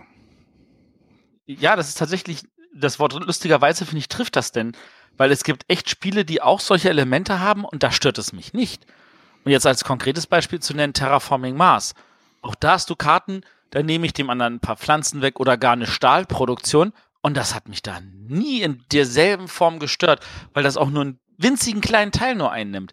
Und bei Valletta fühlte ich mich wirklich so, boah, das ist jetzt frustrierend. Besonders wenn derjenige es geschafft hat zu sagen, okay, ich gehe jetzt darauf, dass ich mein Deck nicht aufbohre, sondern dass ich es erstmal wirklich verschlanke und gezielt diese zwei, drei blauen Karten kaufe, womit ich den anderen klauen kann. Und dann nämlich mit der zweiten Bauauktion dann noch viel mehr gebaute Karten hinkriege. Und damit als erster vielleicht alle Gebäude gebaut habe, die ich bauen kann. Ja, und dann ja. auf diese Weise wirklich, weißt du, du, er kommt dran, er klaut dir alles und verbaut es dann und dann bist du dran und sagst, okay, jetzt muss ich erstmal eine Runde wieder Rohstoffe holen, dann ist er wieder dran, dann klaut er dir wieder alles und dann, das, das ist schon frustrierend. Ja, ich, ich, ich verstehe dich da. Also das, äh, das, das muss man schon mögen, aber trotzdem hat dieses Spiel irgendetwas. Das würde ich nicht abstreiten wollen, also, aber ich werde wohl, ich werde wohl kein Freund davon. ähm, ich ähm, habe, glaube ich, noch keine endgültige Entscheidung. Also ich bin da echt so zwiegespalten. Also ich, ich mag es eigentlich, aber ich sehe halt auch deine Kritikpunkte. Und äh, noch ein Punkt, den ich jetzt nicht unerwähnt lassen möchte, der Aufbau des Spiels ist schon hm, ein bisschen aufwendiger. Ist, ist jetzt vielleicht nicht im, im Bereich irgendwie von Willen des Wahnsinns oder was René da immer irgendwie mal so spielt, aber man hat schon, es ist nicht einfach so, hey, ich mische die Stadtkarten und leg da irgendwelche Karten drauf, sondern nein, jede, jedes äh, Gebäude hat eine spezielle Person, die da drauf muss. Das ist halt irgendwie, das müsste irgendwie, das hätte irgendwie Stadtkarten mischen, Personen zufällig drauflegen. Das funktioniert vielleicht nicht, weil es irgendwie, äh, weil es diese äh, Synergien denn einfach nicht gibt. Aber aber hm. das hätte ich mir auch gewünscht, also weil der Aufbau ist tatsächlich anstrengend, das sagst du. Und äh, vor allem, man hat ja auch nur eine gewisse Kontrolle darüber, was für Personen ins Spiel kommen. Und auf der anderen Seite, und das ist auch eine Kritik, die wir nicht unerwähnt lassen sollten, äh, es sind wirklich nur die paar Personen, die da im Spiel drin sind. Und davon sind, also in einem Vierer-Spiel sind fast alle mit drin. Da sind, glaube ich, da fallen irgendwie sechs oder acht Karten nur raus. Und da ja auch welche doppelt sind, ähm, fühlt es sich manchmal noch nicht mal so an, als würden welche. Also äh, dieser Aufbau, ich kann ihn dir mal kurz schildern. Also es gibt halt erstmal eine Matrix, wie viele grüne, blaue oder gelbe Gebäude es gibt. Die werden zufällig halt gemischt, aber auf jeder Karte, auf jeder Stadtkarte steht da drauf, welche Person drauf ist. Das heißt, du legst erst die Gebäude aus, dann musst du die Person, die entsprechende Person finden, die da drauf gehört. Ich weiß, dass es vielleicht, dass das so ist, dass das sonst nicht funktionieren würde, weil vielleicht dann irgendwelche Rohstoffe fehlen würden oder weiß ich, weiß ich nicht. Aber das ist halt schon ein bisschen Aufwand. Das sehe ich auch so. Also ich bin da bei dir. Ja, aber trotzdem, also auf jeden Fall dieser, jeder, jeder Spieler bekommt, das wollte ich auch noch sagen, jeder Spieler bekommt so ein kleines Tableau. Vielleicht so ein bisschen ähnlich wie bei äh, Wettlauf nach Eldorado, da hat ja auch jeder Spieler so ein bisschen ein kleines Tableau, was eigentlich nicht so richtig wirkt, so richtig nötig ist, aber hier auch, da gibt es halt den Bereich für den Nachziehstapel, die drei Aktionen, die man macht und den Ablagestapel. Hätte man auch so regeln können, aber trotzdem, hm, so der letzte, das ist, das ist echt schwer zu beschreiben, wenn man mit einem Spiel so ein bisschen, so ein bisschen, nicht auf Kriegsfuß, sondern ich habe halt Schwierigkeiten gerade. Nee, das ist, also ich bin da bei dir, du musst dir keine Sorgen machen. Also das Spiel ist definitiv nicht schlecht, aber es hat halt ein paar, nennen wir es mal, ähm, Kanten, die mhm. das nicht wirklich für jeden geeignet machen. Okay, da, da stimme ich bei dir. Aber es gibt, ach so, äh, wir hatten ja, ich glaube, es war die letzte Folge über verschiedene Anleitungen und äh, zwei Seite, äh, zwei Anleitungen, nee, wie nenne ich es, äh, getrennte Anleitungen, Geräten, äh, Geräten, geredet. ähm, ist hier genauso und es nervt mich schon wieder. Es gibt eine Anleitung Spielmaterial und Aufbau, wo der Spielablauf drin ist und dann gibt es erst, dann gibt es noch eine Anleitung Kartenerklärung äh, ich glaube, ich tacker die gleich zusammen und habe dann ein Heft. Ach so, und die erste Anleitung ist, eine, sind auch irgendwie nur sechs Seiten, aber die klappt man auch nicht auf wie ein Buch, sondern auch wieder wie ein. Äh Ach Leute. Da habe ich tatsächlich aber auch ein Problem gehabt mit der Anleitung, weil du suchst etwas und dieses ich habe da, ich klappe das nicht auf wie ein Buch, sondern ich habe hier irgendwie, warte mal, jetzt muss ich, nee, jetzt warte mal auf der, doch auf der Rückseite, nee, aber jetzt steht's nicht da. Da habe ich tatsächlich auch mehr Schwierigkeiten gehabt, zu finden, äh, was zu finden, weil diese sechs Seiten deutlich komplexer da äh, im Aufbau sind, als wenn es nur vier Seiten wären. Ach ja, und auf der Rückseite der Kartenerklärung, Kartenerklärungs, des Kartenerklärungsheftes ist eine äh, Touristeninformation über Valletta. Fahrt da mal hin, glaube ich. Ich glaube, das ist schön da. Macht mal, ja. ja, das war äh, Valletta von Hans im Glück. Ähm, wie gesagt, äh, endgültiges Urteil so ein bisschen, hm, ich mache jetzt gerade eine Handbewegung. So. ähm, ja, ich habe ja diesen Fable für Deckbauer, aber ja. Man baut, glaube ich, zu wenig Deck hier. Also ich meine, es ist ja ein Deckbauer, das ist definitiv. Und in, de in der Idee, wie es den Deckbauer macht, finde ich sogar richtig, richtig gelungen und mhm. äh, ja. in, äh, innovativ. Nur das, was die Karten machen, ist halt eher. Mh. Jetzt bringt ja auch nichts, die raus. Ich glaube, es nee, ist nee, nee, nee. Also, müßig jetzt Das darüber. ist definitiv eins, wo ich mir sage, das sollte ein anderer Autor sich nochmal anfangen, anfassen und sagen, okay, diese innovativen Mechanismus, den kopiere ich mal und mal gucken, wie ich das gestalten würde. Aber trotzdem halte ich das Frühjahr für eine schöne Zeit für Deckbauspiele. Also für dieses Frühjahr. Ja. Es ist aber schon Sommer. Ja, die Spiele sind aber im Frühjahr herausgekommen. Valletta und Wettlauf nach Eldorado und. Soll ich jetzt den Rudi Carell anstimmen? Wann wird's mal wieder? Mal wieder richtig Oh, oh, oh, oh. Ja, gut. Ich glaube, wir hören jetzt auf zu singen und überlassen wieder René das Feld. Und Genau, Nicht den, und nicht ähm, den Stefan. Ha! Ha. Ja. Ja. Uiuiui. Äh, das hat mir jetzt vollkommen aus dem Konzept gebracht. Aber, Noch dabei bist? äh, was? Dass du auch noch dabei bist? Über Ja, Konzept, nein, das, Konzept der- haben wir, glaube ich, der- auch der- schon geredet.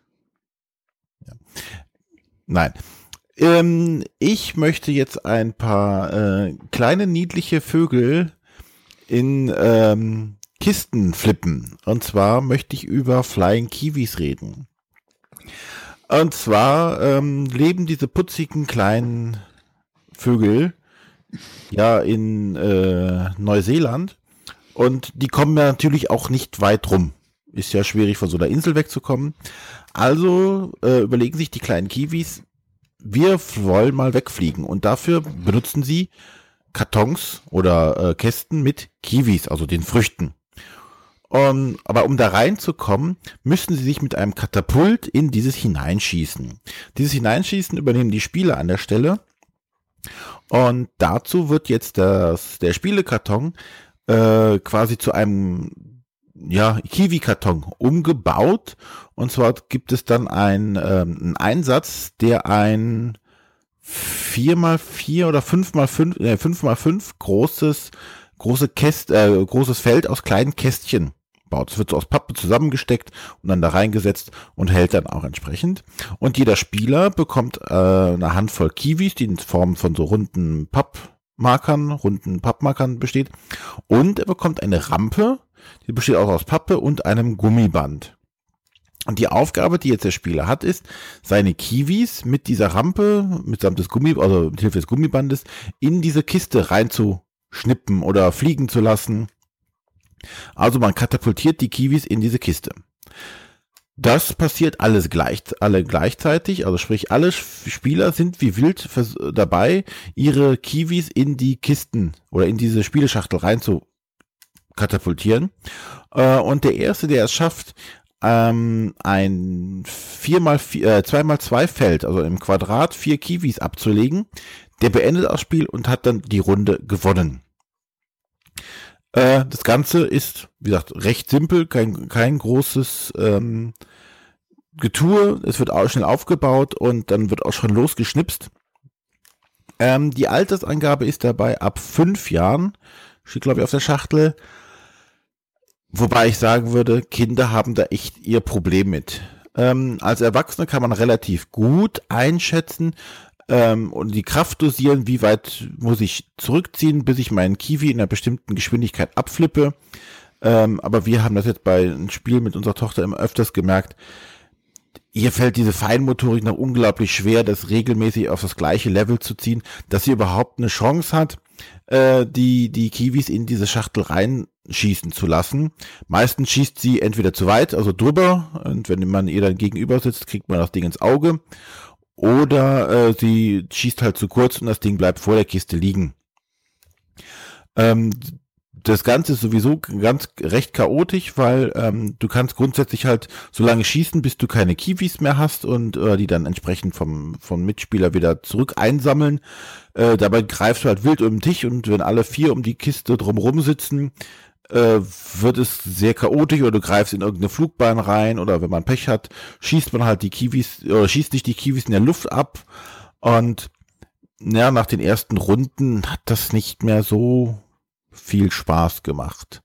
Die Idee ist toll, diese, diese Kiwis, die sehen lustig aus, du hast diese lustigen Marker und ey, du kannst hier Kiwis durch die Gegend flippen.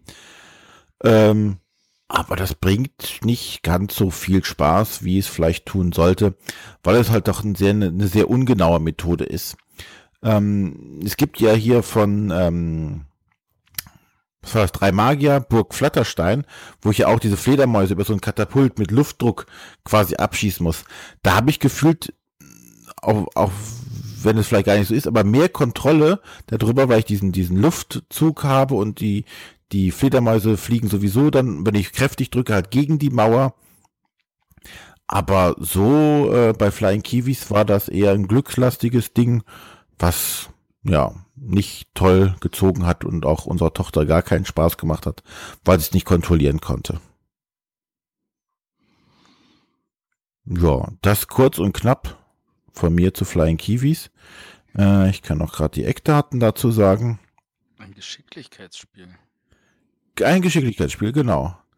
Äh, wie gesagt, es ist, sieht total niedlich aus und als ich das dann damals auf der Messe mal angeflippt habe, klang es auch total, sah es auch total spannend aus und hey, da muss man halt schießen, aber du hast halt mit diesem Katapult kaum Kontrolle, ne? Und dann je nachdem, wir haben es jetzt nicht so weit, äh, so lange gespielt, dass die Gummibänder gerissen sind, aber wenn du dann äh, halt ein anderes Gummiband nimmst, was nicht genau dieselbe Länge hat oder dieselbe Stärke hat wie das vorhandene, hast du da auch wieder eine, eine andere äh, Zugstärke drauf.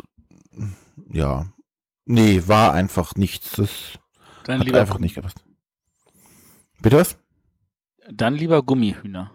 Dann lieber äh, Hühner gegen eine Zielscheibe werfen, genau. Wie hieß denn dieses Spiel mit diesen Affen? Welches war das denn? Crazy Coconuts. Crazy Coconuts, ja. Das äh, gibt's ja auch noch. Ja, aber das war äh, Flying Kiwis vom äh, Marco Teubner und Frank äh, Beppenroth. Ist erschienen bei Huch and Friends damals noch, heute ja nur noch Huch, wie wir lernen müssen von Matthias immer wieder.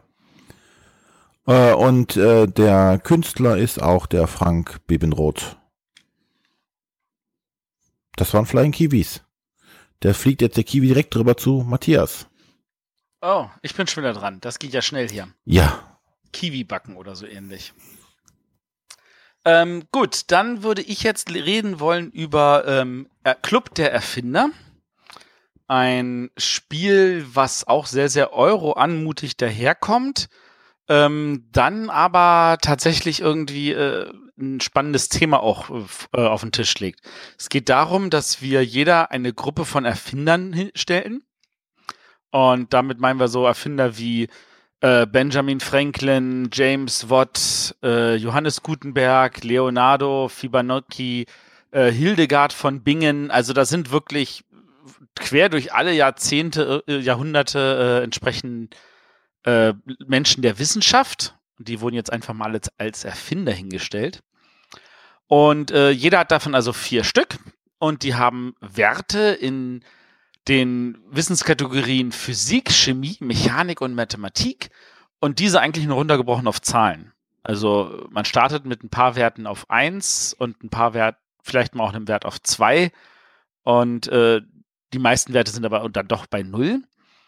Und äh, wenn man dann dran ist, dann äh, nimmt man halt einen von diesen und äh, benutzt diesen Erfinder, um äh, die entsprechenden äh, Fähigkeiten, die er hat, auf Erfindungen einzusetzen. Also da liegen in der Spielmitte liegen Erfindungen und äh, da steht halt drauf, also um das zu erfinden, brauchst du halt zwei Steine von der Mathematik und drei Steine von der Physik oder ähnliche Sachen. Und äh, das ist aber so, dass man also das einfach nur einsetzt und dann entsprechend drauflegt und dann kann aber äh, dann ist der nächste dran und sagt, okay, dann mache ich an dieser Erfindung weiter und mache die vielleicht tatsächlich zu. Und dafür, dass er sie zugemacht hat, dann gibt's dann, wird also geguckt, wer bekommt das jetzt, das Plättchen, äh, die Erfindung. Ähm, und zwar der, der die meisten äh, äh, Sachen da beigetragen hat zu der Erfindung, der, der ist halt der Erste, der darf halt wählen. Ähm, und es wird, gibt noch was für den zweiten und dritten Platz. Der Erste ähm, hat jetzt die Wahl, er kann ähm, entweder das sagen, er möchte die Erfindungskarte haben, das Patent, oder er nimmt eines der beiden Belohnungsplättchen, die da drauf liegen. Und diese Belohnungsplättchen sind entweder halt weitere Zahlenchips, womit er halt also jetzt äh, bei irgendeinem Wert, wo er vielleicht noch 0 ist, mit einer 1 anfangen kann oder die 1 aufstocken kann auf eine 2 oder auf eine 3 oder gar auf eine 4. Aber er muss wirklich Stufe für Stufe hochgehen.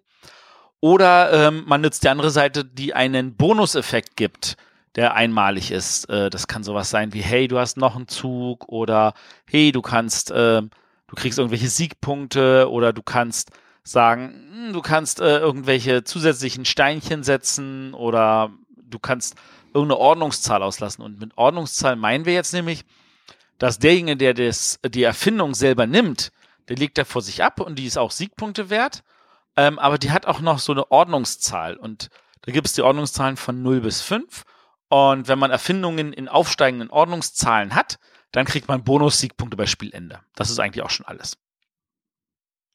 Genau, ähm, also man, man tappt einen seiner Erfinder, also ich sage jetzt mal wirklich tappen, weil man nimmt ihn und dreht ihn so um 90 Grad, um seine Werte auf Erfindungen zu legen, dann ist der nächste dran.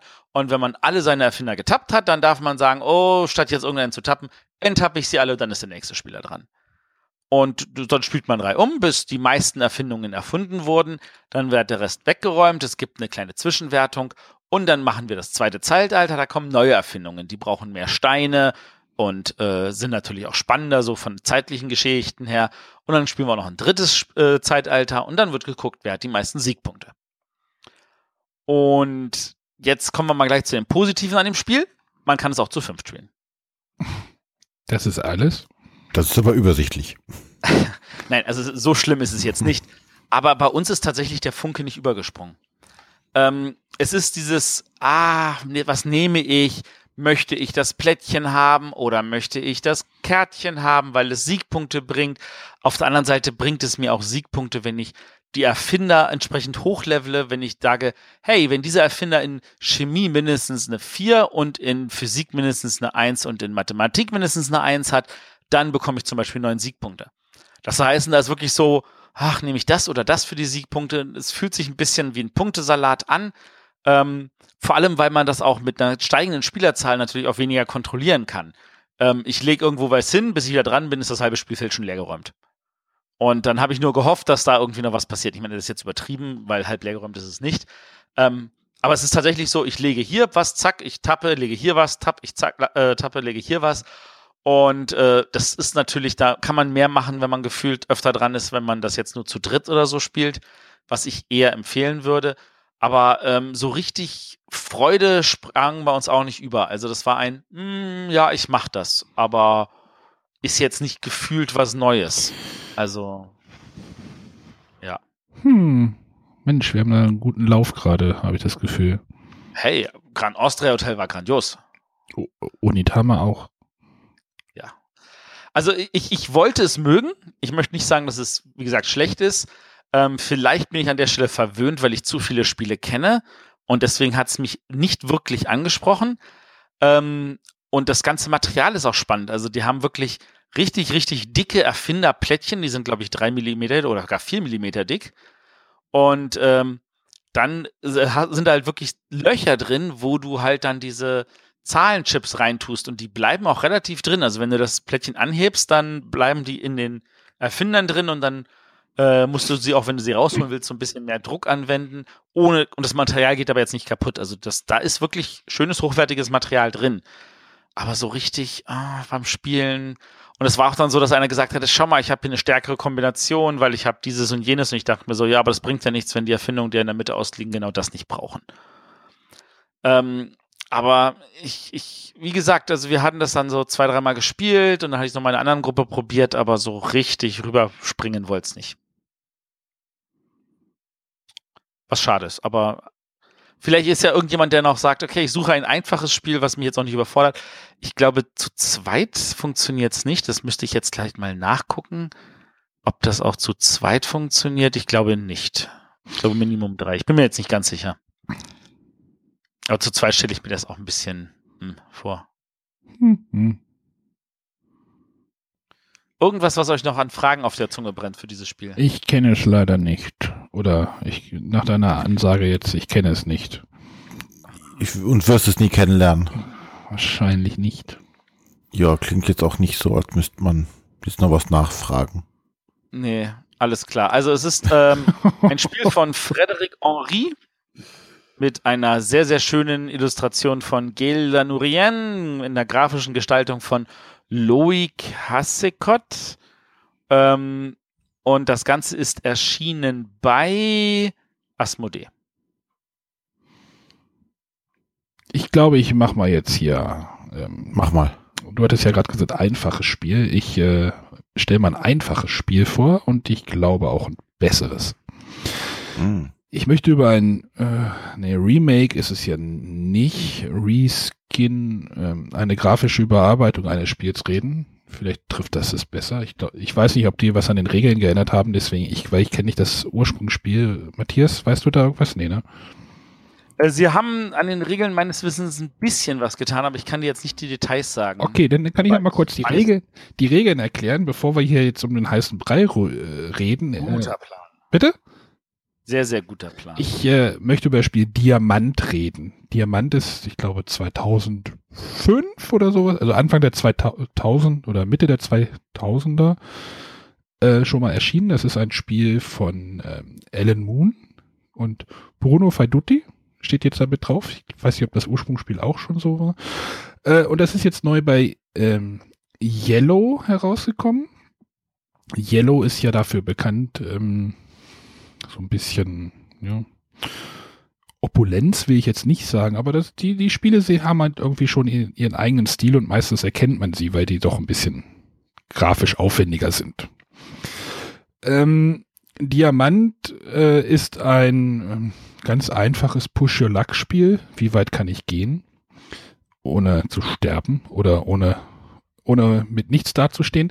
Äh, es geht darum, dass ähm, eine Forschergruppe in eine Höhle absteigt, versucht Diamanten und Rubine zu finden und ähm, versucht Fallen auszuweichen, bis irgendwie der Erste die Hosen voll hat und zurück ins Camp zurückgeht. Es geht nämlich darum, jeder Spieler bekommt eine Karte, äh, zwei Karten auf die Hand, eine Ich gehe weiter Karte.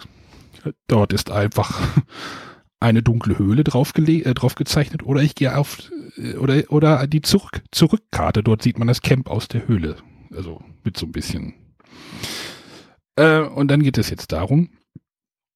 Jede Runde entscheidet jeder Spieler, das können bis zu acht Leute sein, ähm, ob ich jetzt in, in die Höhle weiter tiefer in die Höhle, äh, grab tiefer, äh, äh geht oder halt die Hosen voller geht zurück. und dann geht es darum, dass äh, von einem von den Expeditionskartenstapel eine Karte aufgedeckt wird. Dort können Fallen drauf sein oder Schatzkarten.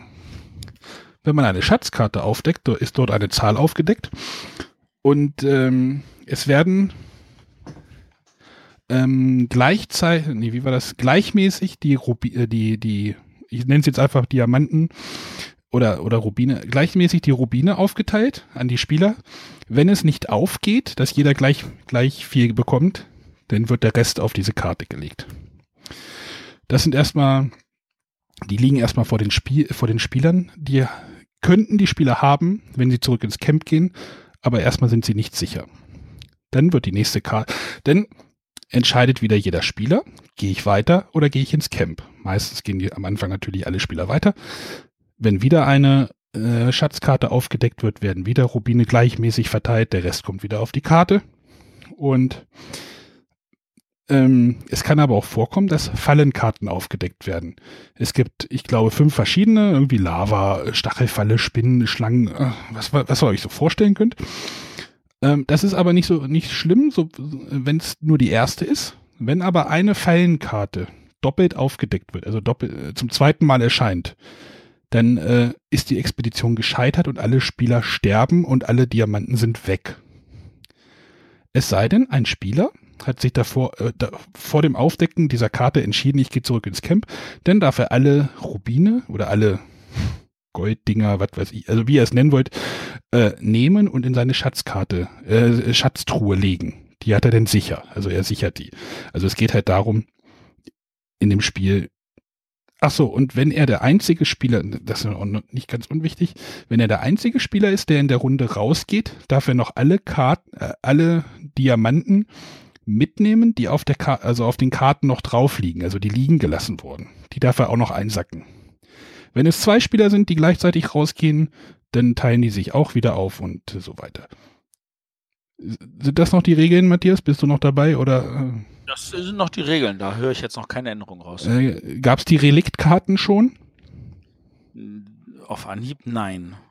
Es gibt nämlich noch fünf Reliktkarten. die auch aufgedeckt werden können. Reliktkarten sind erstmal nichts wert. Wenn aber ein Spieler aus der Höhle rausgeht, darf er sich diese Reliktkarte nehmen, wenn er der einzige Spieler ist, der aus der Höhle rausgeht. Der darf sich diese Reliktkarte nehmen, die ist am Ende dann auch nochmal irgendwie Punkte wert. Aber wie gesagt, sobald ein zweiter Spieler mitkommt, können die sich nicht einigen und die Reliktkarte bleibt liegen. Hört sich nicht an, als ob du das gehört hast schon mal. Nee, das ist, die Reliktkarte wäre an der Stelle für mich jetzt neu. Die werden auch im späteren Spielverlauf, äh, also die ersten drei Reliktkarten, die aus, äh, Relikte, die aus der Höhle rausgenommen werden, sind halt fünf Punkte wert und die weiteren sind halt zehn Punkte. Das sind halt sehr viele, aber meistens geht, geht es nicht so weit.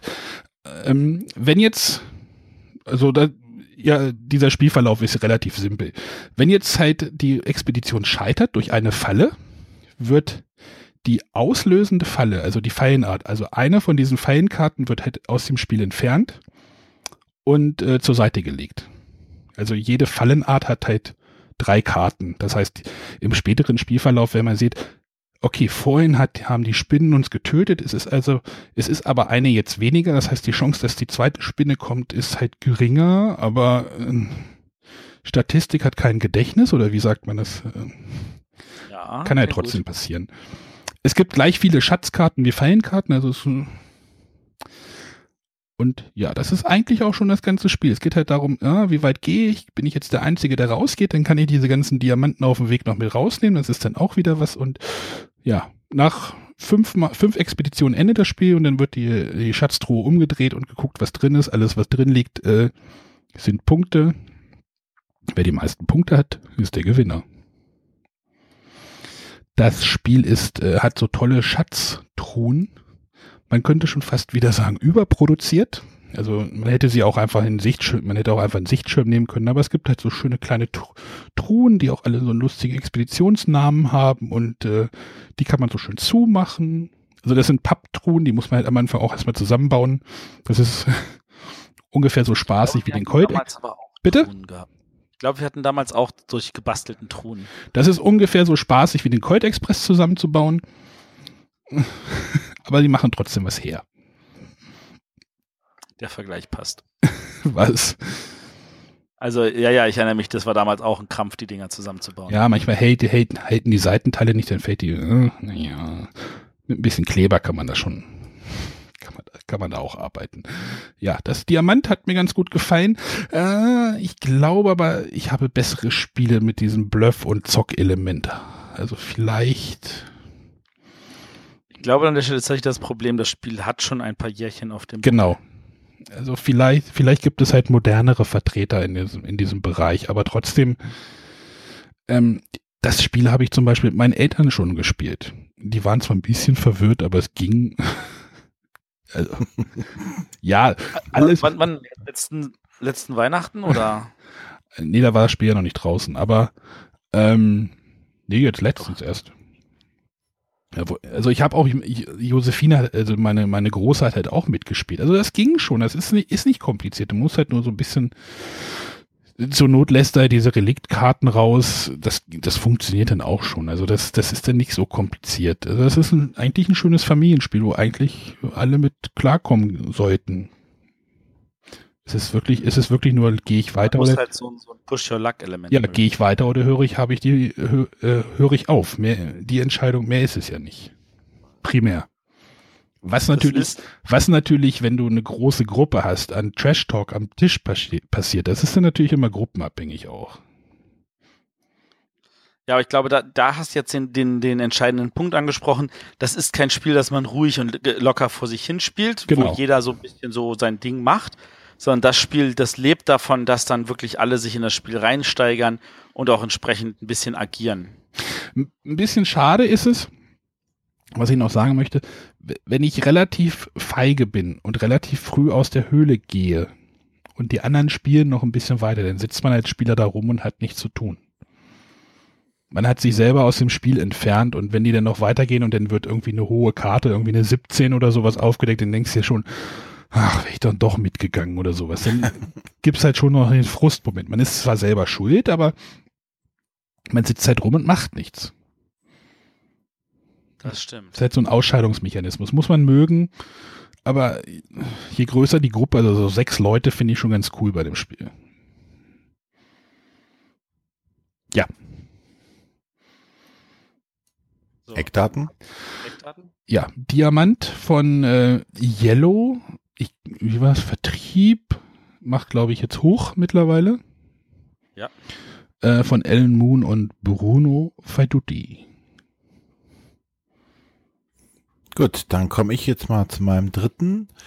Äh, auch bei mir wird jetzt die Grundstimmung wieder etwas positiver. Auch wenn in, in Anführungszeichen der Anspruch wieder äh, niedriger bleibt. Und zwar möchte ich über Piratissimo reden. Ich hatte ja schon über ähm, die anderen oder über die Spiele von Selecta, die dann ins Pegasus-Programm aufgenommen wurden und ähm, ja, überarbeitet wieder rausgekommen sind, gesprochen. Unter anderem war da ja schon äh, Rettet den Märchenschatz, ähm, Zohu Wabuhu. Und jetzt in, ein weiterer dieser Linie ist jetzt Piratissimo. Der Titel lässt sehr ahnen, wir sind äh, als Spieler Piraten und sammeln Schätze ein. Äh, das erledigen wir mit unserem äh, schicken Holzpiratenschiff, über das wir eine Karte, äh, mit dem wir über eine Karte fahren äh, und auf verschiedenen Inseln Goldmünzen einsammeln können. Ähm, dabei gibt es die Möglichkeit, entweder muss ich eine bestimmte Anzahl, zum Beispiel zwei Goldmünzen einsammeln, oder ich kann mich entscheiden zwischen eins bis drei Goldmünzen einsammeln zu können. Äh, die Goldmünzen sind auch so, so ähm, Holzscheiben mit einem Loch drin, denn die kann ich auf meinem Piratenschiff draufpacken. Der, das Piratenschiff hat zwei Masten, wo jetzt keine Segel dranhängen, sondern auf dem ich diese runden Scheiben stapeln kann. Aber äh, das Ganze ist etwas gemein, denn mein Schiff hat nicht unbegrenzte Ladekapazität, denn es hat, kann nur sieben Goldmünzen transportieren. Ähm, sollte eine achte Goldmünze dazukommen, weil ich zum Beispiel auf einer Insel gelandet bin, äh, wo ich zwei Goldmünzen nehmen muss, sinkt mein Schiff und der komplette Schatz ist futsch. Ähm, das Ganze läuft so ab, dass ich würfel mit einem äh, normalen Würfel, da sind dann Zahlen drauf oder ähm, ein Symbol für einen Tornado, was, was der zu sagen, äh, tun hat, sage ich gleich noch. Aber so bewege ich mich im Kreis um diese Inseln herum und muss quasi das Geld einsammeln und dann wieder zu meinem Starthafen zurück. Dort kann ich das Geld dann abladen, das ist dann sicher. Ähm, der Tornado läuft jetzt gegen den Uhrzeigersinn, also gegen die Spieler quasi, äh, über das Spielfeld. Und ähm, jedes Mal, wenn ich mit meinem Würfel, äh, mit dem Würfel einen Tornado würfel, kann ich jetzt diesen Tornado eins bis drei Felder weit bewegen. Und natürlich versuche ich dann, die gegnerischen Schiffe damit zu treffen. Denn ähm, wenn der Tornado auf einer Insel stehen bleibt, wo sich auch ein anderes Schiff befindet, ist in der Mitte so eine Windrose und da kann ich so anschn anschn anschnippen, der dreht sich dann und zeigt dann ein entsprechendes Symbol. Ähm, was jetzt mit was der Tornado bei mir ausrichtet. Das kann entweder sein, ich werde einfach ähm, mit einer riesigen Welle zur nächsten Insel getragen. Was aber wieder bedeutet, wenn ich dort Geld nehmen muss, dass mein Schiff sinkt, weil ich dann überladen bin. Es kann aber auch einfach sein, dass mir äh, zwei Goldmünzen abhanden äh, abgenommen werden. Ähm, und so versucht man halt mit seinem Schiff schnellstmöglich viel Geld einzusammeln aber auch ähm, aufzupassen, dass man nicht zu viel Geld hat, wenn man noch eine weite Reise vor sich hat, ähm, um dann das Geld sicher im Zielhafen abzuladen. Ähm, das ist ein Spiel ab sechs Jahren und ähm, passt halt hervorragend, glaube ich, hauptsächlich für die äh, Jungs bei den äh, zu Jungs. Die Mädchen, also meine Tochter ist zwar auch Pirat freundlich gesinnt, aber wenn es jetzt Einhörner wären, äh, die von Insel zu Insel hüpfen auf Regenbögen, wäre das Thema mehr ihrs aktuell. Was für eine Gender-Debatte. ja, aber so ist es halt. Ja, aber die Kinder werden leider so gemacht heutzutage durch die Medien. Das ist traurig, aber wahr.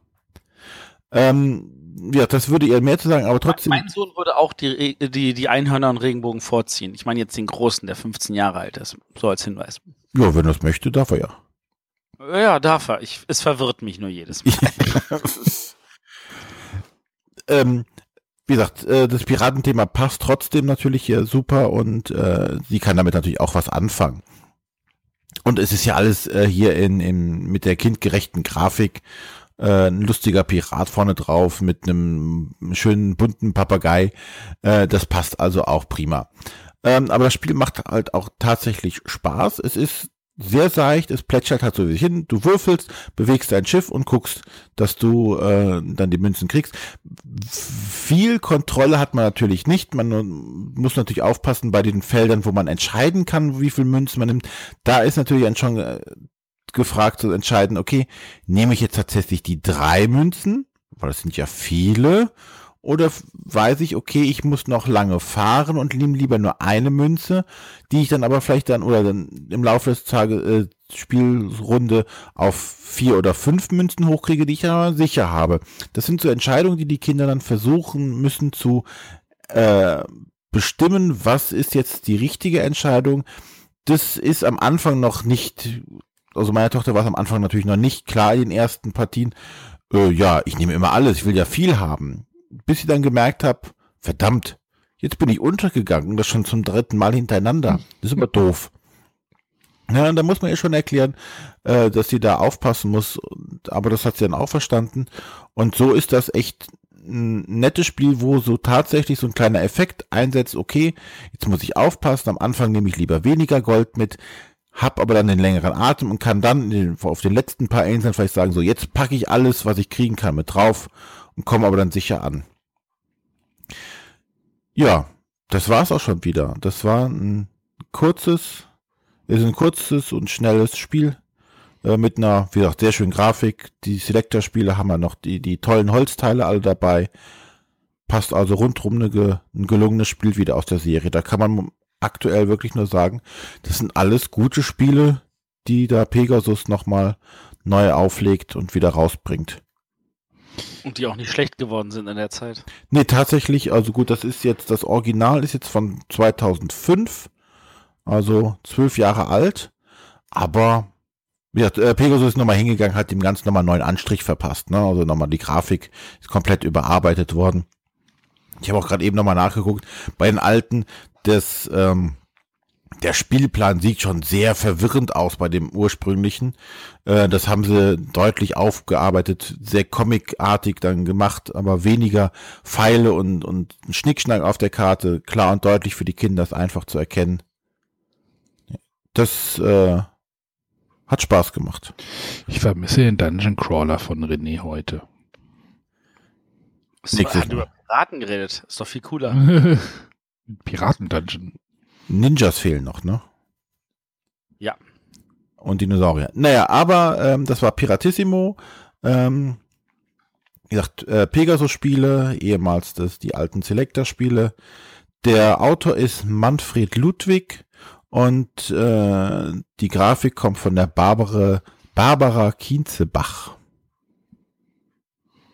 Und damit ab zu Matthias ab zu Matthias. Und äh, Matthias wird jetzt ein Spiel vorstellen aus dem Hause Habba. Weil wenn du schon Kinderspiele von Pegasus nimmst, dann muss ich jetzt halt ein Familienspiel von Habba nehmen. Und zwar Meduris. Meduris ist von... Ähm, dazu lachen? Ja, nö. Nur so. Nur so. Okay. Nur so, okay. Ähm, wir hatten ja vorhin den Autor schon mal, Stefan Dorra. Hier ist er zusammen mit seinem guten Freund Ralf zur. Ähm, und wir haben ein Spiel, wo es darum geht, dass wir, ähm, wir sind äh, Druiden und äh, wir versuchen mit äh, entsprechenden Rohstoffen Hütten zu bauen. Und es gibt einen Oberdruiden, der geht halt um das Land herum und immer wenn er in irgendeinen Bereich kommt, dann verlangt er halt Steuern. Warum auch immer ein Druide Steuern verlangt. Ähm, wenn ein Spieler dran ist, dann macht er das erste, was er macht, ist, er, ähm, er versucht äh, erstmal äh, zu würfeln. Dazu nimmt er äh, einen Würfel und der Würfel hat auf vier Seiten hat er äh, einen Rohstoffvertrag. Also es gibt vier verschiedene Rohstofffelder in der Mitte und einer davon wird halt erwürfelt und alle, die einen Arbeiter in diesem Rohstoffgebiet haben, bekommen halt den entsprechenden Rohstoff. Ähm, dazu, jeder hat äh, mehrere Figuren und in einem Gebiet können halt bis zu drei Figuren stehen. Die stehen halt aufeinander. Ähm, die, äh, ein Spieler kann auch mehrere von diesen, er kann auch theoretisch alle drei von diesen Figuren stellen. Meistens verteilt man sich aber. Also da stehen also drei Figuren, das wird halt erwürfelt und dann äh, kriegt äh, jeder Reihe um halt einen von den Rohstoffen. Ähm, es gibt natürlich noch eine zwei, äh, fünfte und sechste Seite, weil es ja nur vier Rohstoffe gibt, aber der Würfel sechs Seiten hat. In dem einen Fall ähm, kriegen alle Spieler einen beliebigen Rohstoff und äh, in einem Fall muss jeder einen Rohstoff abgeben. Das sind halt so verschiedene Formen von Steuern. Und nachdem das gewürfelt wurde, kommt man mit seiner eigentlichen Aktion dran und da hat man drei verschiedene Aktionsmöglichkeiten. Ähm, Aktion Nummer eins ist, man stellt seinen Arbeiter um. Wenn ich mich auf einen, in einen Bereich stelle, wo kein anderer Arbeiter ist, bekomme ich auch gleich einen von diesen Rohstoffen, dann stehe ich da schon mal für die Zukunft. Wenn ich mich aber in ein Gebiet bewege, wo schon einer steht, stelle ich mich oben drauf und bekomme sofort zwei von diesem Rohstoff und der, auf den ich mich draufgestellt habe, kriegt aber auch noch mal einen. Und stelle ich mich ganz oben drauf, kriege ich gleich drei von diesem Rohstoff und der da drunter zwei und der ganz unten auch noch mal einen. Also man kann entsprechend ordentlich Rohstoffe kriegen, je nachdem an welcher Position man ist. Ähm, ein, einfach nur, weil man sich früh hingestellt hat oder weil man sich spät hingestellt hat. Ähm, wenn ich sage, ich habe aber genug Rohstoffe, weil ähm, wie viel Rohstoffe will man schon großartig ansammeln, dann kann man mit, der, äh, äh, mit den Rohstoffen eine Hütte bauen. Dazu sucht man sich ein Feld auf dieser langen Laufleiste um das Spielfeld herum aus und äh, dann baut man dort halt eine Hütte hin für entsprechende Rohstoffe. Ähm, und es gibt gewisse Felder, ähm, da kann ich dann statt einer Hütte, kann ich aber auch einen Tempel hinbauen. Der Tempel hat den Vorteil, dass diese Hütten, die man baut, benachbarte Hütten, die kosten mehr, die bringen mehr ähm, und die äh, unterstützen sich also und auch von den Kosten her. Aber äh, wenn ich einen Tempel baue, dann gibt er mir nur einmalig was, aber der trennt dann auch diese Hütten, sodass da mehrere Gebiete dadurch entstehen. Äh, genau, und dann äh, man würfelt, man nimmt sich Rohstoffe, man baut, dann ist der nächste dran, der würfelt, äh, hat, kriegt Rohstoffe und baut. Und äh, irgendwann ähm, ist das Spiel dann vorbei, weil irgendeiner seine letzte Hütte gebaut hat oder seinen letzten Tempel gebaut hat. Oder ähm, weil der Druide zu einem bestimmten äh, Punkt rumgelaufen ist. Ich merke eine leichte negative Grundtendenz gerade bei Matthias. Ja, ist aber gar nicht so gemeint. Also das Spiel hat eigentlich einen sehr, sehr hohen, also das, das, das, das fühlt sich eigentlich total spannend an. Ähm, ich finde nur, dass dieses, ähm, dass dieses Arbeitersystem in der Mitte, da, also die Rohstoffplättchen, die da liegen, die sind auch begrenzt. Das soll heißen, wenn ich in ein Gebiet reingehe und mir Rohstoffe nehme und das relativ oft gewürfelt werde und ich dadurch viele von diesen Rohstoffen habe, dann sind die irgendwann alle. Das heißt, ich fühle mich gezwungen, meinen Arbeiter zu versetzen, was ja erstmal was Positives ist, ähm, um irgendwo anders Rohstoffe zu machen. Dann geben alle mal kurz eine Reihe lang, äh, eine Runde lang ihre Rohstoffe aus, weil sie alle auf einmal bam bam bam bauen und dann liegen wieder auf die ganzen Rohstoffe woanders, wo ich gerade weggegangen bin und ich so, ah, ich wollte da aber auch haben. Also das kommen immer wieder so so so diese diese während des Spiels so dieses Gefühl auf, wo man denkt so, ach, musste das jetzt so sein? Oh, kannst du das eigentlich anders machen? Ähm, also das, das würde ich jetzt also dem Spiel jetzt noch nicht mal so ankreiden, dass es nicht funktioniert oder dass es keinen Spaß macht, sondern dass es, dass es diese negativen Emotionen an der Stelle schürt. Und äh, gerade auch und dann dieser, dieser Druide, der da rumläuft und der echt wirklich diese Steuern eintreibt, wo man so denkt, so, das hätte, wenn das jetzt ein Mittelalterthema gewesen wäre, dann hätte ich das auch verstanden, warum der da rumläuft. Das ist der böse König, der will einfach mein ganzes Geld. Aber in diesem Fall will ein Druide irgendwelche sage ich jetzt mal, also ich meine, die Rohstoffe, das ist so wirklich so, so, so, so Windenergie und ähnlichen Kram. Ähm, das es fühlt sich so merkwürdig halt an. Also das, das fühlt sich nicht rund an. Formulieren wir es mal so rum. Doch. Und am Ende hast du dann doch wieder nur so einen Punktesalat-Mechanismus, äh, wo es dann so heißt, so, okay, ich habe versucht, möglichst viele äh, äh, Hütten zu bauen. Und dann ist es so, dass ich möglichst nah an den Tempeln sein möchte, damit die Siegpunkte bringen. Und äh, was ich jetzt gar nicht gesagt habe, man baut eigentlich am Anfang ziemlich verteilt, weil jedes Mal, wenn man ein Gebiet reinbaut, dann ist auf dem Baufeld eine Rune abgebildet, dann nimmt man sich die. Und wenn die einen Mitspieler hat, dann klaut man ihm die. Aber diese Runen bringen während des Spiels halt jede Menge Vorteile. Und am Ende halt natürlich auch viele Siegpunkte. Aber man versucht natürlich nicht das, ähm, das erste zu bauen, sondern man muss halt gucken, dass man das letzte baut, weil dann hat man nämlich als letzter noch diese Rune, die kann einem keiner wegnehmen, wenn alle von diesen Runenfeldern besetzt sind. Und wenn man das Problem hat, dass da keiner hinbaut, weil keiner die Rohstoffe hat, und dann sagt man sich, okay, dann baue ich dahin. Es ist aber teurer, neben einer anderen Hütte zu bauen. Dann baue ich trotzdem dahin, dann kriege ich das und dann hat der andere den Glückswurf und dann baut er noch das letzte Feld und nimmt dann die Rune wieder weg. Da kommt dann wieder diese negativen Emotionen während des Spiels rüber. Und ähm, zumindest bei uns war das dann so, dass die Leute gesagt haben, oh, das ist ja fies, das ist, da, da, was ich schon mehrmals gesagt habe, also dieses, dieses, man nimmt, man spielt dann irgendwie nicht absichtlich, aber unabsichtlich gegen die anderen Spieler. Und das, das waren so Sachen, die wir eigentlich nicht mochten. Matthias wird so ein rosa Wattebauschspieler, Wattebauschspieler, glaube ich. Oh, ist das so? Man darf bei dir nichts mehr Gemeines und nichts mehr wegnehmen und ich erkenne da, ich erkenne da einen Trend. Mimimi, ne? Mimi, Mimi, Mimi. Ja, nee, aber ich meine, Sheep and Thief, Valletta, jetzt das hier. Hm? Ja, das ist, vielleicht ist das tatsächlich so. Vielleicht mag ich das tatsächlich nicht. Und ähm, ich meine, es ist, das fühlt sich ja wie ein Aufbauspiel an. Du baust ja was auf, du baust deine Hütten auf, du versuchst Gebiete zu kontrollieren und dann kommt irgendjemand was und nimmt dir was weg und seien es nur die Rohstoffe und wegen Steuern oder ähnlichen Sachen. Das fühlt sich tatsächlich nicht gut an. Hör, und ähm, hör da mal auf der anderen Seite zum Beispiel bei Agricola, das mit der Nahrung hat mich echt eigentlich nie gestört. Ja, aber nimmst du da irgendwem Nahrung weg? Na, das Spiel nimmt dir die Nahrung weg. Ja, aber so es nimmt dir ja kein. Spiel, die Steuern ja, die dir die Rohstoffe wegnehmen. Es nimmt dir ja kein Spieler bei Agricola aktiv Nahrung weg. Nee, nee, aber bei diesem Spiel nimmt dir ja auch eigentlich kein ja, Spieler okay. was weg. Ja, hör da mal vielleicht mal in dich rein. Vielleicht. Hm? Auf jeden also, Fall werde ich gucken, dass, dass, wenn ein Spiel sowas hat, ich vielleicht eher die Finger davon lasse. Wenn ihr aber sagt, euch stört das überhaupt nicht, also ich meine, das ist tatsächlich witzig, wie diese Figuren da aufeinander gestapelt sind, dass man halt sieht, wer ist oben und wer ist unten und wer kriegt wie viele Rohstoffe. Ähm, das ist, äh, da, da ist schon eine Menge Kleinigkeiten drin, wo ich sage, ja, das gefällt mir, aber das Gesamtpaket hat mir halt nicht zugesagt. Ja, muss ja nicht. Genau. Ja. Genau, dann machen wir kurz nochmal die Eckdaten, damit wir dann das runde Paketchen haben. Ähm, also, das Spiel heißt Meduris, es ist von Stefan Dorra und Ralf zur Linde.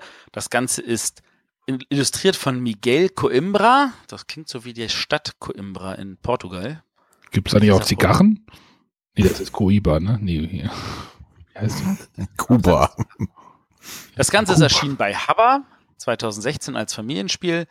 Ähm, ich weiß nicht, ob das ein Erfolg für die war. Zumindest kann ich mir das nicht vorstellen, dass da noch viel mehr passiert. Aber es gab äh, zumindest in ihrem Programmheft, das sie letztes Jahr verteilt haben in Essen, eine kleine Selbstbastel-Erweiterung zu Meduris. Möchtest du noch mal über die Anleitung reden? Soll ich das mal? Die war auch irgendwie in einem komischen Format, oder? Oh ja. Oh ja. also, äh, ich fand das eigentlich, am Anfang dachte ich mir so, oh, ist ja genial, weil du hast eigentlich ein Heft und dann schlägst du auf und auf einmal musst du so, und jetzt kommen wir wieder zu dem ähm, Playboy und Playmate des Monats System. Du schlägst auf einmal in der Mitte so was Längeres auf. Oh, und das, das hätte ich tatsächlich cool gefunden, so frei dem Motto, hier hinten, also das, das kennt man vielleicht bei Anleitungen von irgendwelchen technischen Geräten, dass man irgendetwas aufschlägt und dann kann man weiterblättern, aber die eine Seite bleibt immer offen liegen. Aber das haben sie hier nicht so genutzt. Sondern die haben einfach nur gesagt, wir brauchen, wollen mehr Fläche nebeneinander gleichzeitig haben, einmalig. Und äh, dann haben sie halt ähm, die, die, die, die, die Hauptaktion, die man macht, wo man sagt, okay, ich äh, gehe mit meinem Arbeiter oder ich baue eine Hütte oder ich errichte einen Tempel. Und dann haben sie da so zu so, so Bonusregeln. Und dann sieht man, wie bei diesen einzelnen Punkten so dit, dit, dit, so eine gedottete Linie rübergeht und an einer ganz anderen Stelle in der nächsten Spalte irgendwie dazu eine Sonderregel da ist. Und wo du dann so denkst, so, oh, ist das unübersichtlich. Macht einfach normale Hefte zum Blättern. Ist keiner überfordert. An dieser Stelle glaube ich auch, dass der Verlag sich da kein, keine Freunde macht mit der Zielgruppe, die sie ansprechen will, den Familienspielern. Da waren die Anleitungen im Jahr davor von den Familienspielen deutlich besser. Ja, ich hatte das Gefühl, dass irgendwie das zweite Jahr von den Haber äh, Spieleabend Approve Reihen Spiele ähm, gefühlt ein bisschen schlechter waren wie die erste Runde. Ähm, warte mal, da gab es ja noch dieses äh, Pictomino oder wie das heißt. Ist das überhaupt rausgekommen? Das ist rausgekommen, ja, das habe ich gespielt in Oberhof. Das war, war witzig, aber das war jetzt nichts, wo die Leute nach, einer zweiten Runde geschrien hätten. Und Lady Richmond. Und dann. Und Lady Richmond, das hast du auch gut gefunden, das Lady Richmond, Nö, oder? das ähm, habe ich nie gespielt. Nee, äh, irgendjemand hatte gesagt, dass er Lady Richmond total toll fand. Habe ich jedenfalls auch nicht gespielt, deswegen kann ich das dazu nichts weiter sagen. Ja, aber ich hör, horch noch mal in mich. Ich guck mal nach, dass ich vielleicht eher Spiele vorstelle, wo diese Elemente nicht drin sind, damit ihr mal wieder was Positives hört. Aber ähm, ihr merkt halt, was mich anspricht an dieser Stelle. Oder abturnt. Matthias wird der Rose-Watte-Bausch-Spieler.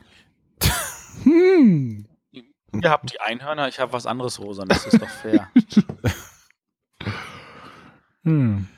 Oh je. Also wir hatten quasi jetzt ein Dark Middle Chapter und jetzt am Ende wurde es doch noch, naja, hm, mit so grauen. Also ich finde Grand Austria Hotel immer noch super. Ja, aber so ganz hat der Matthias die Kurve nicht bekommen am Ende. es gibt doch Bin ich Grautöne. jetzt schuld?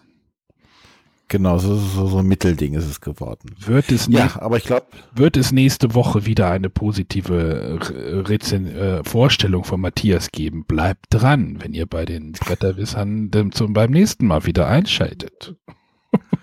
genau. Bei der nächsten Woche eine Folge? Wenn ihr Dr. Bob hören sagen wollt. Dr. Bob. Schweine im Weltall? Ach verdammt, Genau. nächste Wir Woche kommt ab. gar nichts. Ja, wir schweifen ab. Nee, ich weiß gar nicht, ob wir nächste Woche eine Folge haben oder nächste ob Woche wir kommt gar nichts. Ich, ich glaube, wir haben uns einfach gesagt, wir gönnen uns mal eine Woche Sommerpause. Also in Niedersachsen sind schon wieder, ist schon wieder Schule. Ja, natürlich. Das ist ja, dann ist ja der Schulstress. Also dann, dann, dann hast du deine Schulstresswochenpause. Ja, dann bin ich froh, dass das Kind wieder zur Schule geht. Die Wiederholungspause. Ähm, aber ich kann schon mal sagen, was wir in zwei Wochen haben. Da haben wir wieder einen Gast und zwar den Sven Harder. Seines Zeichens ist er äh, Tester bei Nintendo, glaube ich. Aber wir werden mit ihm über was ganz anderes reden. Der hat nämlich dieses Jahr gewonnen den deutschen Rollenspielpreis für sein Solo-Abenteuerbuch Heavy Metal Heroes. Und wir reden mit ihm über Solo-Abenteuerbücher. Also so ein bisschen sowas wie Time Stories, aber alleine und zum Lesen. Ohne Bildchen. Ja, Bildchen sind dabei. Besser noch, da ist sogar ein Soundtrack dabei, der für das Buch gebraucht wird. Uh. Natürlich mit Heavy Metal Songs. Was? Was? Das ist ja schon wieder eine, lasst euch überraschen. das ist ja schon wieder eine neue Welt für mich hier. Jetzt fängt Arne wieder schon wieder an zu mosern, ohne dass er was gehört hat. Ja, ja. Dann machen wir besser direkt Schluss. für ein anderes Spiel. Ja, gesagt, äh, ich denke jetzt äh, neun Spiele sollten dann auch ausreichend gewesen sein, die Stimmung ganz runterzuziehen. Und, Nein, äh, ganz, ganz runter ist nicht, sondern sagt euch lieber, okay, das ist jetzt vielleicht nicht das Spiel für meine Sommerpause. Ähm, ich spiele dann doch lieber irgendwie was Einfaches, Schnelles, ähm, was man auch am Strand spielen kann. Da haben wir auch schon mal in irgendeiner Sendung ganz, ganz viele tolle Spiele vorgestellt. Äh, stattdessen sagt euch einfach, juhu, in zwei Wochen geht's weiter. Dann haben wir den Sven Harder dabei und in vier Wochen haben wir Stefan Stadler als Gast dabei und in sechs Wochen haben wir unsere Folge 100. Und hier nochmal der Aufruf, schickt uns ein paar schöne Audiogramme. genau. ja. Und mit diesen Worten verabschieden wir uns in die Sommerpause. Eine, Wo eine Woche, ja, so sieht, Eine Woche Sommerpause. so sieht mein Sommerurlaub auch aus, ja. wir wollen es ja nicht übertreiben. Ne? Genau. Nachher werden noch die Hörer traurig. Dann bis zum nächsten Mal. Okay, tschüss. Tschüss. Tschüss.